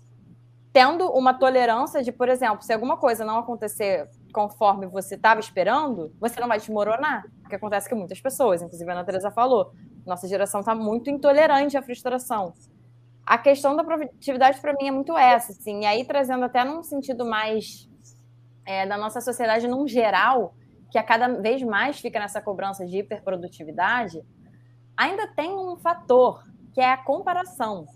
Porque não só a gente é muito cobrado por produtividade, o tempo todo aparece coisa nova para gente fazer, cara. Um exemplo muito simples, eu e a Ana Tereza, a gente é psicóloga. Há alguns anos, a gente era só psicóloga ou a gente seria só psicóloga. Hoje, a gente tem que, entre aspas, ser psicóloga, mas tá, se a gente quer, então, captar mais paciente, a gente vai ter que aprender a gerir uma rede social, a gente vai ter que aprender marketing digital, a gente vai ter que aprender um monte de coisa. Então, as exigências para a gente. É, para gente aparecer, assim, para a gente ser visto, entre aspas, para a gente se destacar, cada vez vai aumentando, fora inúmeros cortes, né, gente? Porque, enfim, a gente, a gente, nem todo mundo parte do mesmo lugar, inclusive todo mundo parte de um lugar diferente. E tem vários recortes aí que são feitos e que favorecem ou desfavorecem as pessoas. Então, essa lógica de uma cobrança de hiperprodutividade junto de uma lógica muito natural de comparação que as, as redes sociais trazem, para mim é receita para, tipo assim, não que por conta disso, todo mundo tem transtorno de ansiedade, todo mundo tem depressão. Não, claro que não. Voltando ao início da live, que a gente falou da questão dos critérios. Só que eu acho sim que são coisas que acabam aumentando a possibilidade desses transtornos se desenvolverem, porque coloca a gente em situações muito muito complexas assim, muito ah, de muita cobrança. E você falou da comparação, eu acho super legal a gente trazer a comparação injusta. Uhum. Que a gente fez um podcast com uma professora da PUC Rio, que é a Maria Amélia Penido. É, o, na verdade, um dos episódios mais ouvidos do nosso podcast, que é Porque Devo Ser Gentil Comigo Mesma. E ela fala que as redes sociais acabam ajudando um pouco a gente fazer essas comparações injustas. Que o que, que é isso, né? A gente pega uma coisa que o outro é muito bom. E aí a gente pensa, nossa, sei lá, quem sabe tocar guitarra muito bem. E você não sabe. Então você vai pensar, nossa, eu sou uma droga, aquela pessoa é maravilhosa. Só que a gente só está comparando o lado bom da pessoa. E a gente está comparando o nosso todo. Então é injusto, porque a gente não está comparando como a pessoa na vida profissional dela, como ela na vida social dela, como é que foi os traumas da vida dela. E a gente compara tudo isso usando a gente como referencial. Então é uma comparação injusta que muitas vezes quando a gente vai se comparar, a gente usa o melhor do outro e o nosso todo em vez de a gente usar o todo do outro e é. o nosso tudo Ou o melhor do outro e o nosso pior, né? Que aí fica mais injusto ainda. Então, até eu não sei nem se foi a Maria Amélia que trouxe isso no podcast, mas eu ouvi em algum lugar e para mim fez muito sentido, que é se compare com você mesmo. Se for comparar com alguém, se compara com você mesmo. Cara, hoje eu, o que eu ainda acho que tem muitas problematizações dentro disso, mas hoje eu sou melhor, entre muitas aspas, de como eu tava, sei lá, semana passada ou ano passado, e só que levando em consideração, por isso que eu acho que é, tem que problematizar. Cara, a gente está sempre em mudança, o nosso contexto está sempre mudando. Então, também, se hoje eu estou num contexto muito mais difícil, talvez, de eu ser produtiva do que eu estava ano passado, exemplo da pandemia, como é que a gente vai comparar a nossa produtividade numa pandemia versus a nossa produtividade fora de uma pandemia? É muito injusto. Então, assim, eu acho que é legal, se for se comparar com alguém, você se comparar com você mesmo, mas também cuidado para não se comparar de uma forma injusta com você mesmo. Justamente nessa cobrança de que você vai estar sempre no top, porque o seu melhor hoje pode ser diferente do seu melhor amanhã. Então, isso também é importante levar em consideração o contexto, né? Sim, sim. Demais. E, eu... ô Jéssica, ah, parece que mais alguém repostou lá no Instagram. Foi, Raíssa Rodrigues. Maravilhosa, nossa ouvinte. Opa, vou agradecer ela aí por repostar, por estar tá acompanhando a gente aí. Muito obrigado e tem mais perguntas, cara. Bastante perguntas aí, hein? Eu só queria falar que o Natan falou. Me ouvindo? Que agora bateu. Uhum. Vou até pedir uma pinga aqui, amigo, traz para nós, porque tá difícil. Opa!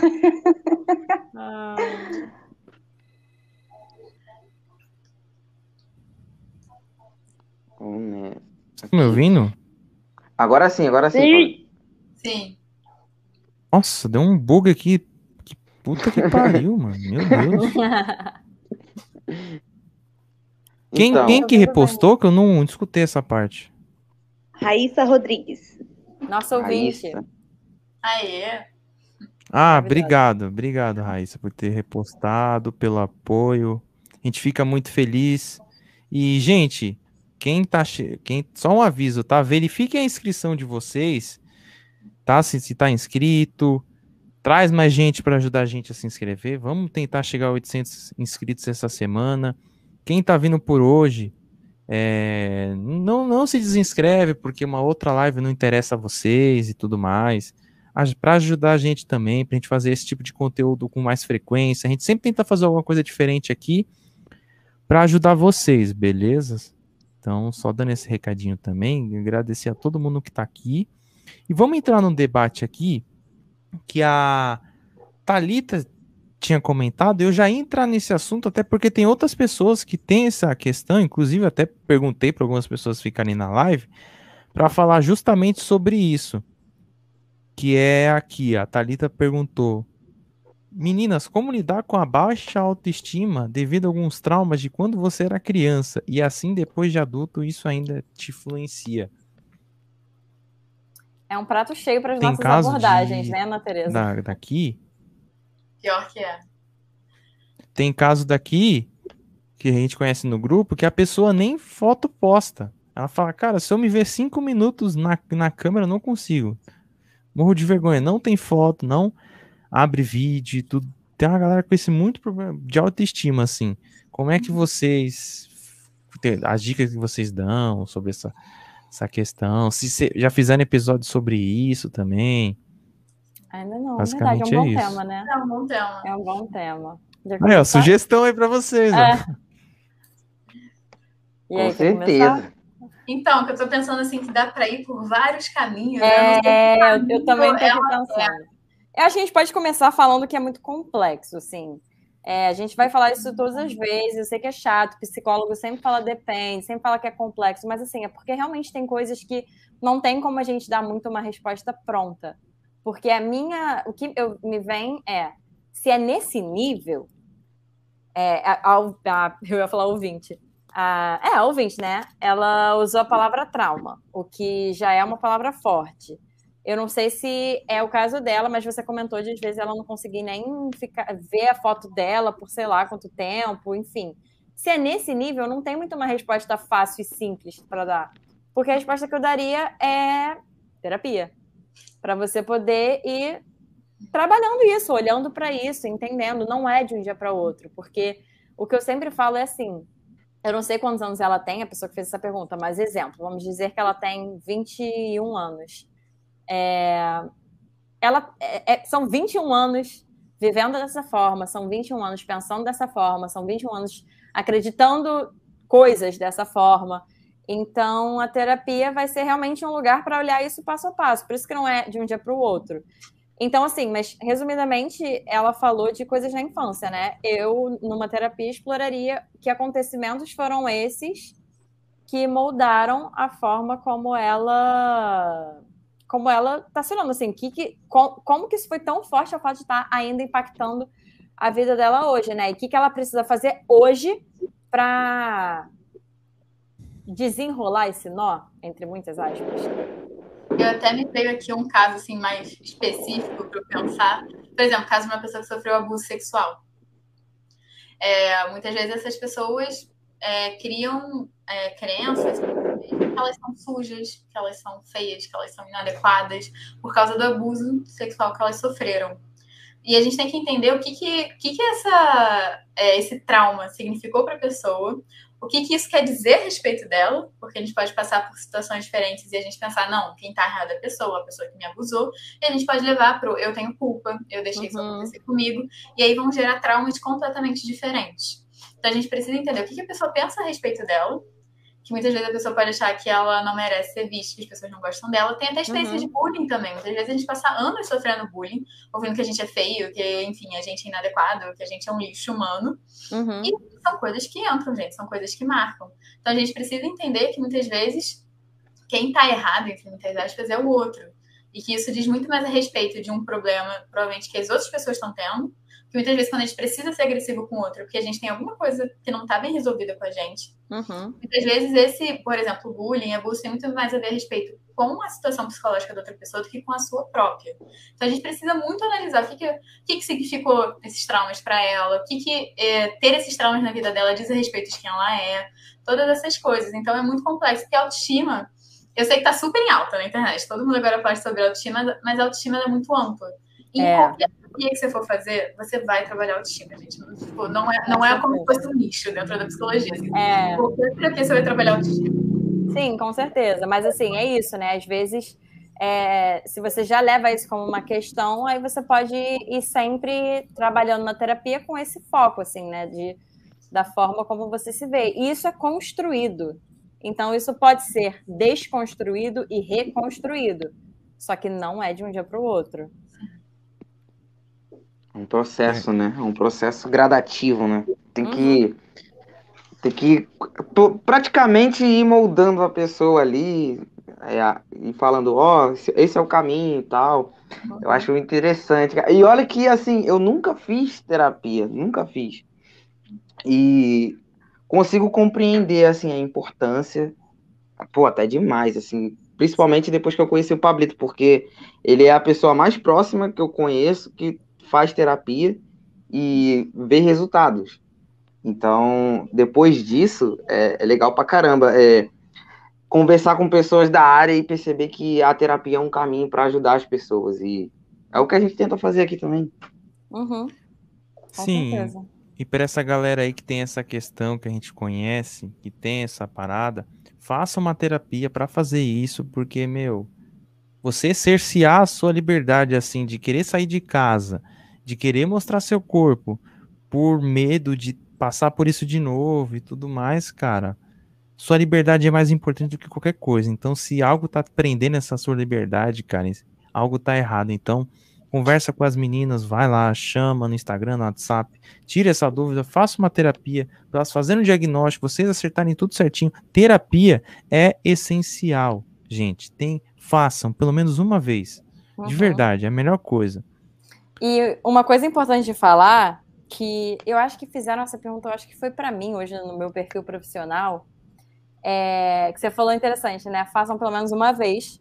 É isso, eu acho muito importante, mas só para quem está ouvindo, cuidado com esse pelo menos uma vez, porque acho que uma coisa muito importante falar, que é a seguinte: às vezes você pode buscar uma terapia, você pode, sei lá, fazer uma primeira sessão com uma psicóloga. E, pasme, você não gostar tanto daquela profissional, porque você não se identificou com ela, você não se identificou com a abordagem, enfim. Tem muitos motivos que podem levar uma pessoa a experimentar a terapia, entre aspas, assim, com uma pessoa específica e não curte tanto. Porque que nem a gente bate e não bate com pessoas, a gente fala, tipo assim, fui com a cara dela, não fui com a cara dela. Que nem a gente faz isso com pessoas, a gente acontece isso também com psicólogos. Então, se por algum motivo alguém tá ouvindo, já tentou fazer e teve uma experiência negativa, porque não gostou da pessoa, porque, cara, a pessoa, sei lá. Gente, tem muito profissional ruim, tem psicólogo ruim aí no mundo, sabe? E, e não só psicólogo ruim.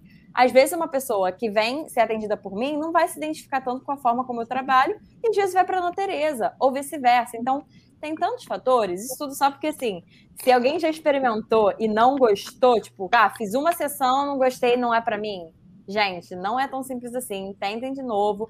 Eu já fiz alguns processos assim, né, porque eu faço desde muito nova, é, só que teve um período que eu fiquei sem. Quando eu busquei voltar a fazer, que foi agora, né? Quando eu precisei fazer para me especializar na minha abordagem, é, eu fiz, se eu não me engano, acho que foram três entrevistas diferentes. Três primeiras sessões que a gente chama, né?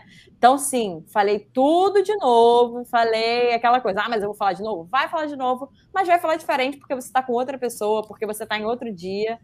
E depois de três pessoas, assim, eu fiz uma que eu gostei e tô com ela até hoje. Então, experimentem. Se você teve uma experiência ruim, não descarta a possibilidade totalmente. Sim, o lance é procurar outra e ver até encaixar. Uhum. Porque, para não cometer esse erro, porque é mais que necessário. Inclusive, já entrar nesse assunto, porque relacionado, porque hoje em dia é uma briga constante desse pessoal que acho que uma das piores coisas que aqui tá que afeta o mundo assim é de todas as formas o negacionismo. Você negar a realidade que você está passando, a fuga da realidade. Então, a pessoa que tá pandemia começou. Ah, não, não posso mais sair, não posso mais beber. Caramba, o que, que eu vou fazer agora para fugir dos problemas? Aí a pessoa fica em casa, aí tem esse choque. sabe? Então, e fora outras coisas, disso, pessoas que essa, essa cultura do ai, não posso demonstrar meus sentimentos em rede social. Na rede social eu tenho que parecer feliz 24 horas por dia. E quem for falar que tá triste, ah, ó a pessoa da energia ruim, ó o bad vibes do rolê, sendo que uma hora todo mundo fica triste. Só que um acaba expressando para todo mundo e o outro guarda para si. Só que quem essa pessoa que se expõe ou escuta que é biscoiteiro, que quer biscoito, é atenção, a pessoa quer aparecer. Inclusive, a gente está em setembro amarelo, então acho importante falar que muita gente fala isso, né? Que quem tenta se matar ou alguma coisa do tipo quer aparecer. E, gente, isso é muito pejorativo, né? Isso é muito, muito violento de falar. Então, cuidado com essas frases. Para qualquer sim. pessoa, na verdade, até quem tá triste, alguém que demonstra, né? Você falou isso, Pablo. Eu pensei assim, em rede social é muito isso porque acho que agora está vindo um movimento das pessoas serem cada vez mais genuínas assim nas redes sociais, né, de demonstrarem. Só que aí muitas vezes a pessoa demonstra e fala: "Não, mas fulano quer aparecer. Por que que tá mostrando isso em rede social?" Assim, ninguém é obrigado a mostrar nada em rede social, mas se a intenção é humanizar, complicado, né? Demais, demais. E tem aquele, e tem aquela galera, né, que destila ódio em massa para uma galera. O famoso hate, né? Inclusive teve um caso uhum. recente de uma pessoa que sofreu hate por causa de um de um, de um, um vídeo do TikTok, a pessoa simplesmente tirou a própria vida. Como se blindar perante a isso? Hoje em dia, com essa cultura de cancelamento, essa cultura de ódio, que é a mesma galera que fala, ó, oh, setembro amarelo, tá? E é a mesma galera que destila o ódio. E vem tá. com com essa conversa. Como se blindar com esse tipo de, de hate, né? Porque hoje em dia a gente vive em bolhas sociais. Então, bolhas do tipo, ah, a galera que me entende, que não discorda de mim, então as pessoas não sabem debater hoje em dia, porque vivem, só vivem com a galera que concorda. Uma discordância é um choque. Uma galera que só te elogia, quando critica, é um choque. Então, como fazer essas pessoas se blindarem para não viver nessas bolhas sociais para sempre e mesmo se viver, se prepararem para o diferente, para o contrário. Cara, é uma questão complexa. Você tem que ver como você tá, porque vai ter momentos que você vai estar em estado mais vulnerável. Até psicológico, você vai estar num, num momento assim de vida que talvez não seja um momento tão legal. E talvez ficar lendo essas coisas só vai piorar, não vai te fazer melhor. E não tem nada de errado se você não quiser ler, sendo bem sincera. Uhum. Uhum. Então é importante você ver seu estado emocional, porque tem vezes que a gente está mais fortalecido para ler, e acaba que na internet a gente está suscetível a muitas críticas. A gente aqui tá, tipo, é tanto pro bem quanto pro mal. A gente, até nessa live aqui, tem coisa que a gente pode falar que as pessoas podem interpretar de uma outra maneira, levar para um outro lado, que a gente não tem controle. Uhum. Então, tem que ver o seu estado emocional, se respeitar no seu estado emocional, e você falou até de, sair das bolhas. Muitas vezes é a gente procurar realmente ativamente opiniões diferentes, porque a rede social ela tem aquele programa que ela vai ficar te mandando churrasco que você já interage. Uhum. E também entender que as pessoas elas pensam da maneira que elas pensam e tem um motivo por trás. Sim. Elas têm uma história de vida. E eu acho que tem faltado muita empatia atualmente. De se Sim. colocar no lugar da pessoa e pensar, cara, essa pessoa pensa diferente, mas ela tem os motivos dela. Pode ser que eu não concorde, pode ser que talvez eu nem entenda, mas a pessoa tem uma história de vida que leva ela a ser assim. E talvez seja um pouco mais extrema em algumas opiniões, ou um pouco mais flexível em outras opiniões. E tem tudo a ver com a história de vida dela. Sim, com certeza. É, esse assunto é um assunto muito delicado que a gente poderia fazer uma live um dia só sobre isso, sim, porque eu tenho muitos pontos de vista sobre isso. A questão de como se blindar é muito complicado, porque, mais uma vez, referenciando a Emanuele, que foi nossa convidada desse mês, a gente fez um episódio sobre aquela série 13 Reasons Why, que saiu essa semana, inclusive. E ela fala uma coisa que é muito interessante e que vira uma questão até pra gente, assim, a gente, digo, nós psicólogos, de como que a gente vai lidar com isso, cara, porque rede social é o seguinte, é... quando você sofre bullying ou digamos, hate na, na escola, quando você sai da escola, você se retirou daquele ambiente, né? Então tem um limite. Tem, tem ali algo que contorna onde que você recebe ou você não recebe as coisas. A parada da rede social é muito complicado, porque fica totalmente sem limite. Então, é complexo eu acho que isso é uma coisa que a gente ainda vai ter que estudar muito e ir entendendo cada vez mais, assim, de que, que a gente faz, que a gente não faz, porque rede social é isso que a galera fala de terra sem dono, né? E, e é muito complicado. Então, eu acho que, assim, na prática é um pouco do que a Ana Teresa falou, de saber seus limites, cara. E, e, e colocar seus limites sem dó. Se você não tá afim de ver uma parada, tem a questão das bolhas sim.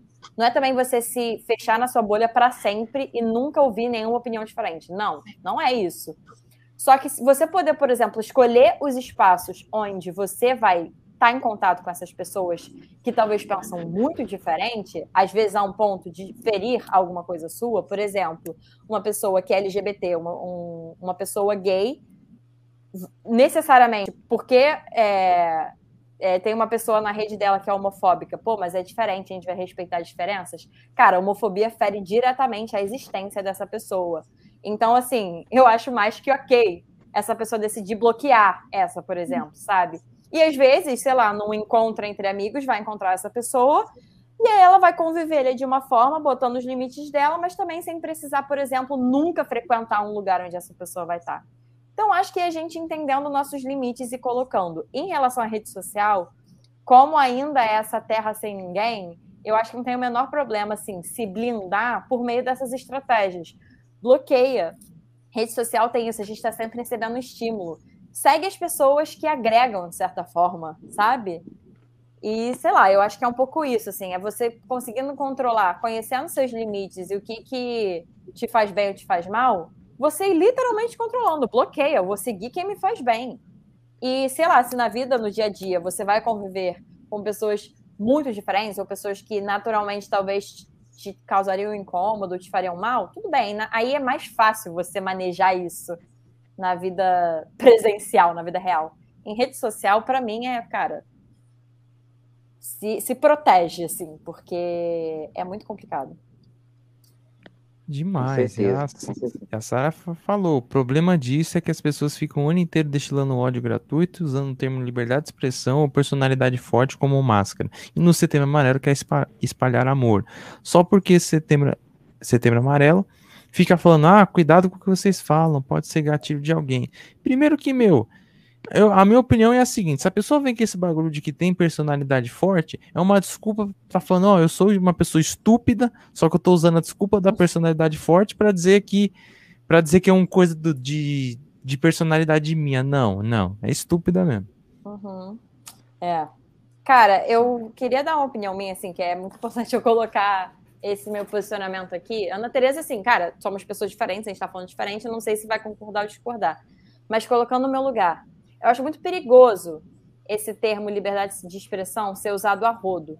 Gente, óbvio que a gente tem que ter liberdade de expressão. Eu não estou de forma alguma aqui querendo é, tirar isso, mas assim, é porque muita gente usa liberdade de expressão para ser criminosa, né? Por exemplo, ser racista. Racista. Racismo é crime.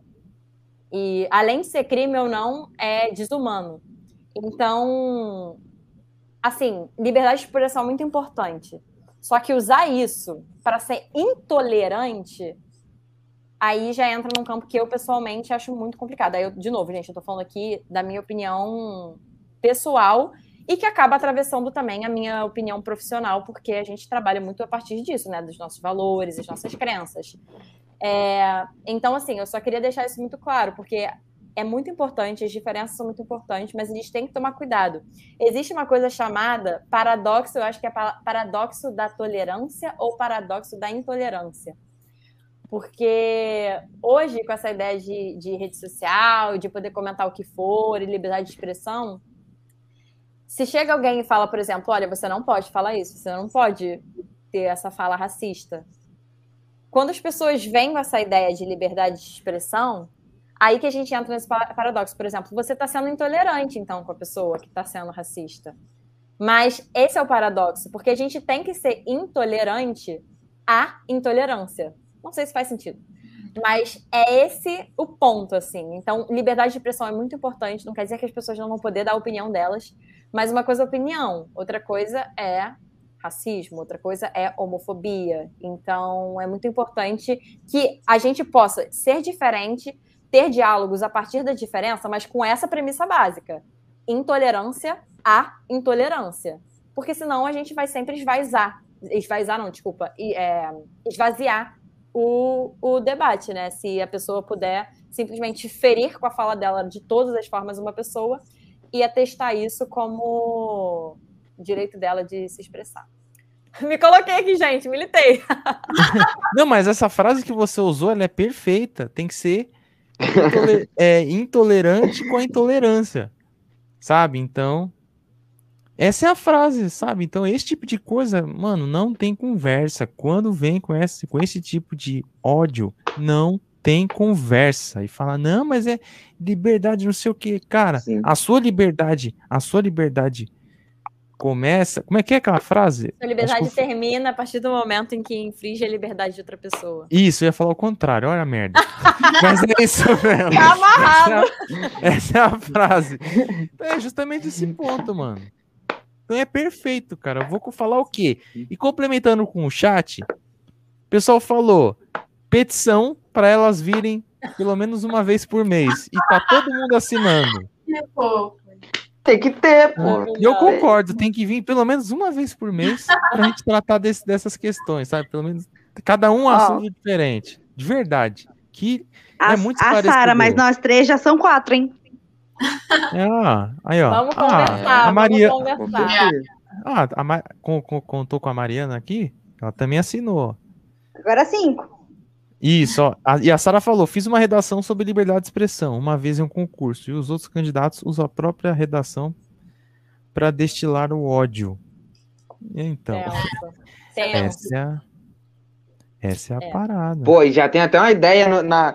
Já tem até uma ideia no caso de vocês voltarem outro Ai, dia meu Deus. aí. Da, gente, da gente. Da gente.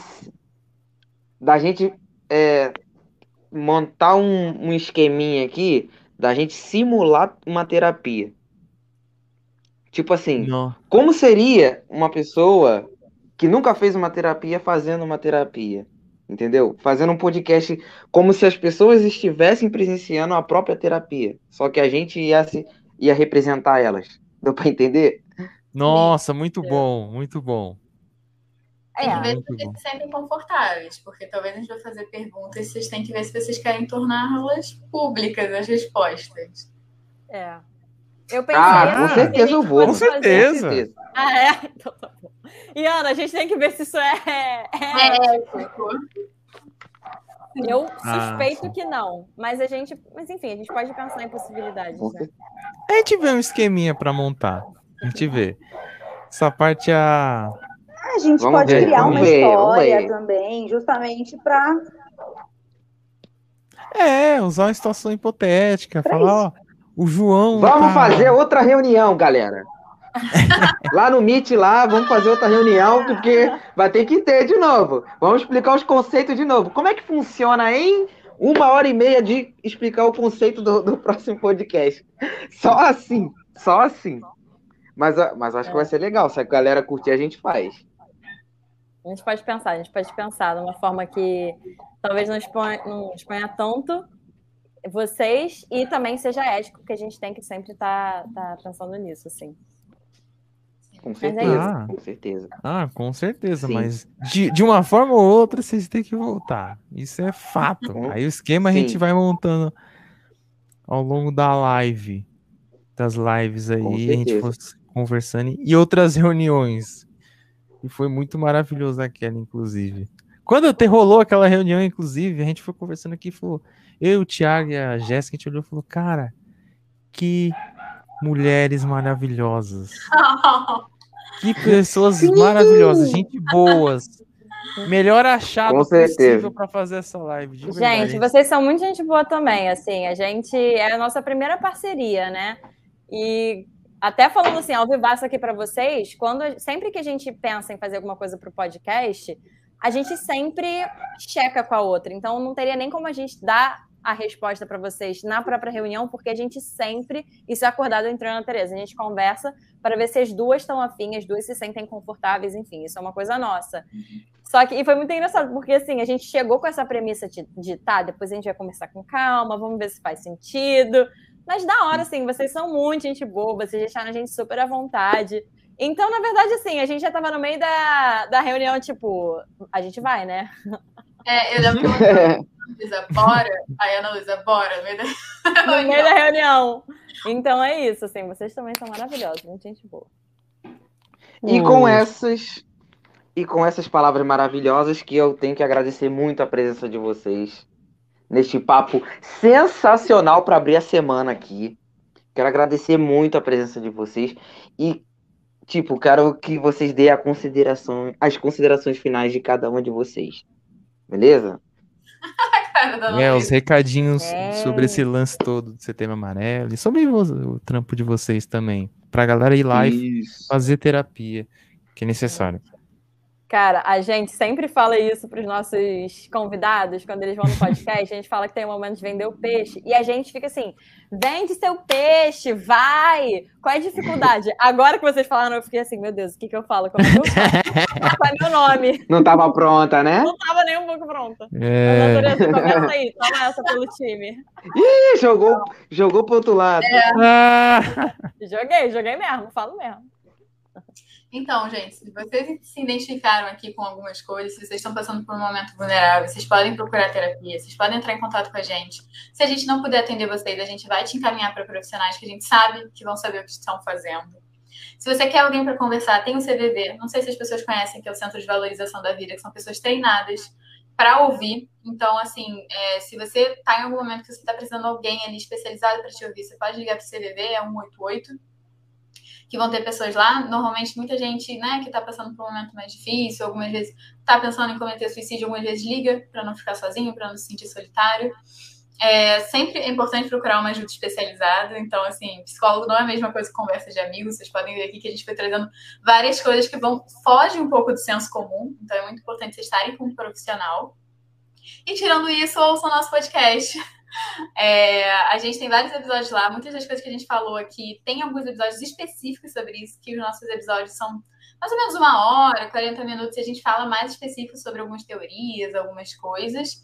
Então vocês podem seguir lá no arroba podcast Psicologia Sincera, que a gente vai. Vocês são super bem-vindos.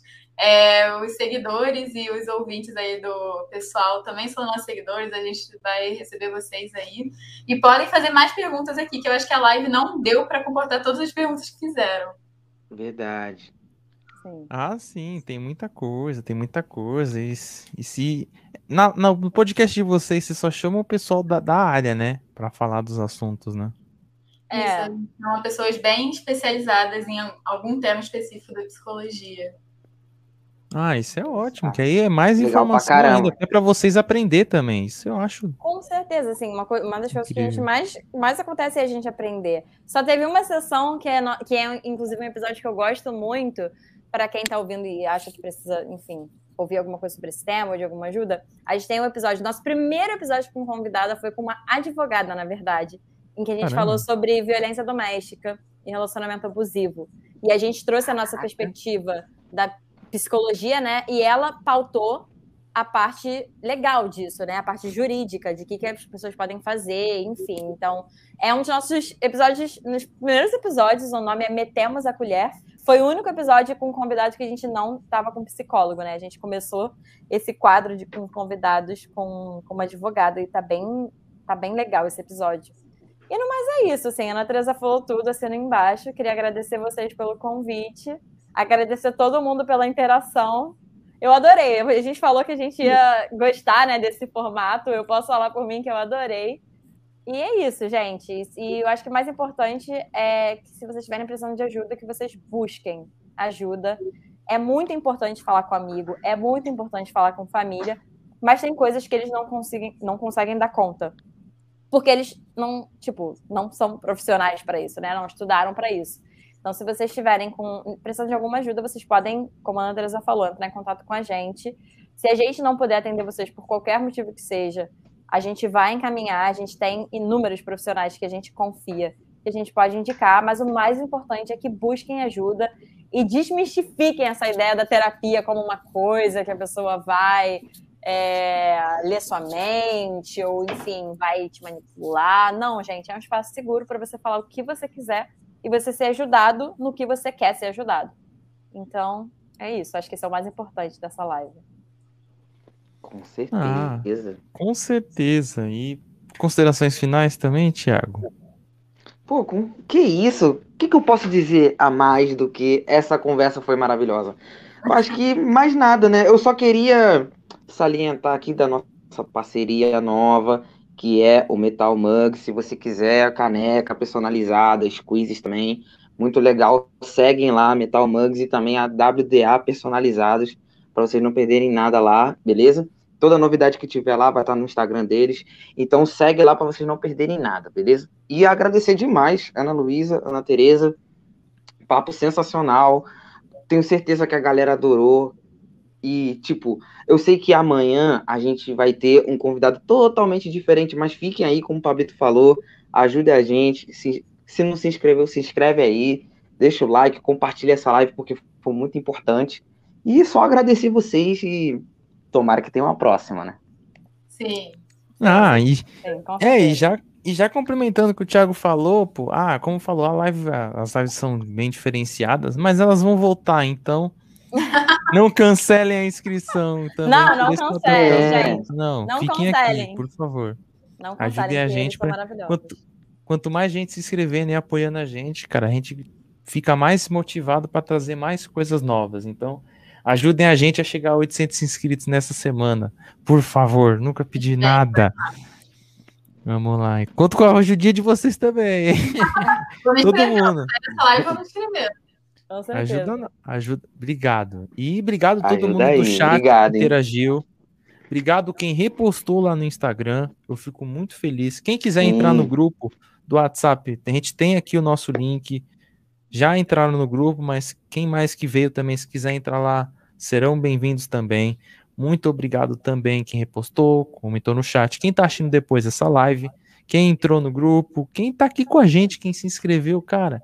Vocês são maravilhosos, de verdade. O soldadinho e a Thalita estavam falando, pô, o Pablito tá lindão hoje. Vocês são, são seus olhos. Você, lindos são os, pessoal do chat. Vocês são lindos, Com certeza. gostosos, Vocês fazem isso acontecer pra caramba. Amo vocês, mano. Então, essa live foi feita para vocês tirarem suas dúvidas, conversarem, tira, entrarem nesse mundo. Então, espero que a gente tenha ajudado vocês de alguma forma. Essa é a nossa missão aqui no podcast Um Copo de Nada. Brigadão a vocês e a Jéssica, antes de, de fazer a janta, suas considerações finais também. O que, que vai ter de comida? É, Gente, o marido chega daqui a pouco, eu vou ter que fazer janta. Bom, meninas, muito obrigada. Vocês são excelentes, maravilhosas. Amei o papo, simplesmente sensacional. Tá? Estão super convidadas para voltar. Os meninos já falaram, mas eu vou reforçar. Então, parabéns pela pessoa que vocês são, porque vocês são excelentes. Excelentes profissionais, tenho certeza disso. E voltem mais vezes. Obrigadão, obrigada a galera do chat que compareceu, obrigada a vocês que estão assistindo depois. Valeu e até mais. E, e ó, Então é e falando no chat, já te- teve 11 assinaturas aqui só nesse fim de live para voltar. É, É, então, gente, É, é tá mais pressão. que- Vamos ter que voltar, Ana Tereza. Não vai ter como. Não, dá, não vai ter como fugir, não. Vai ter que voltar. Não, Então é isso, rapaziada. Brigadão a todo mundo que colou. Demais. Amanhã tem mais, no mesmo horário, neste mesmo canal, neste mesmo horário, 8 horas. Vai ter outra live aqui maravilhosa para vocês. E vai ser assim até sábado. Beleza? Desejo boa noite para vocês, boa semana aí. Falhou. Valeu, galera! Boa noite, gente.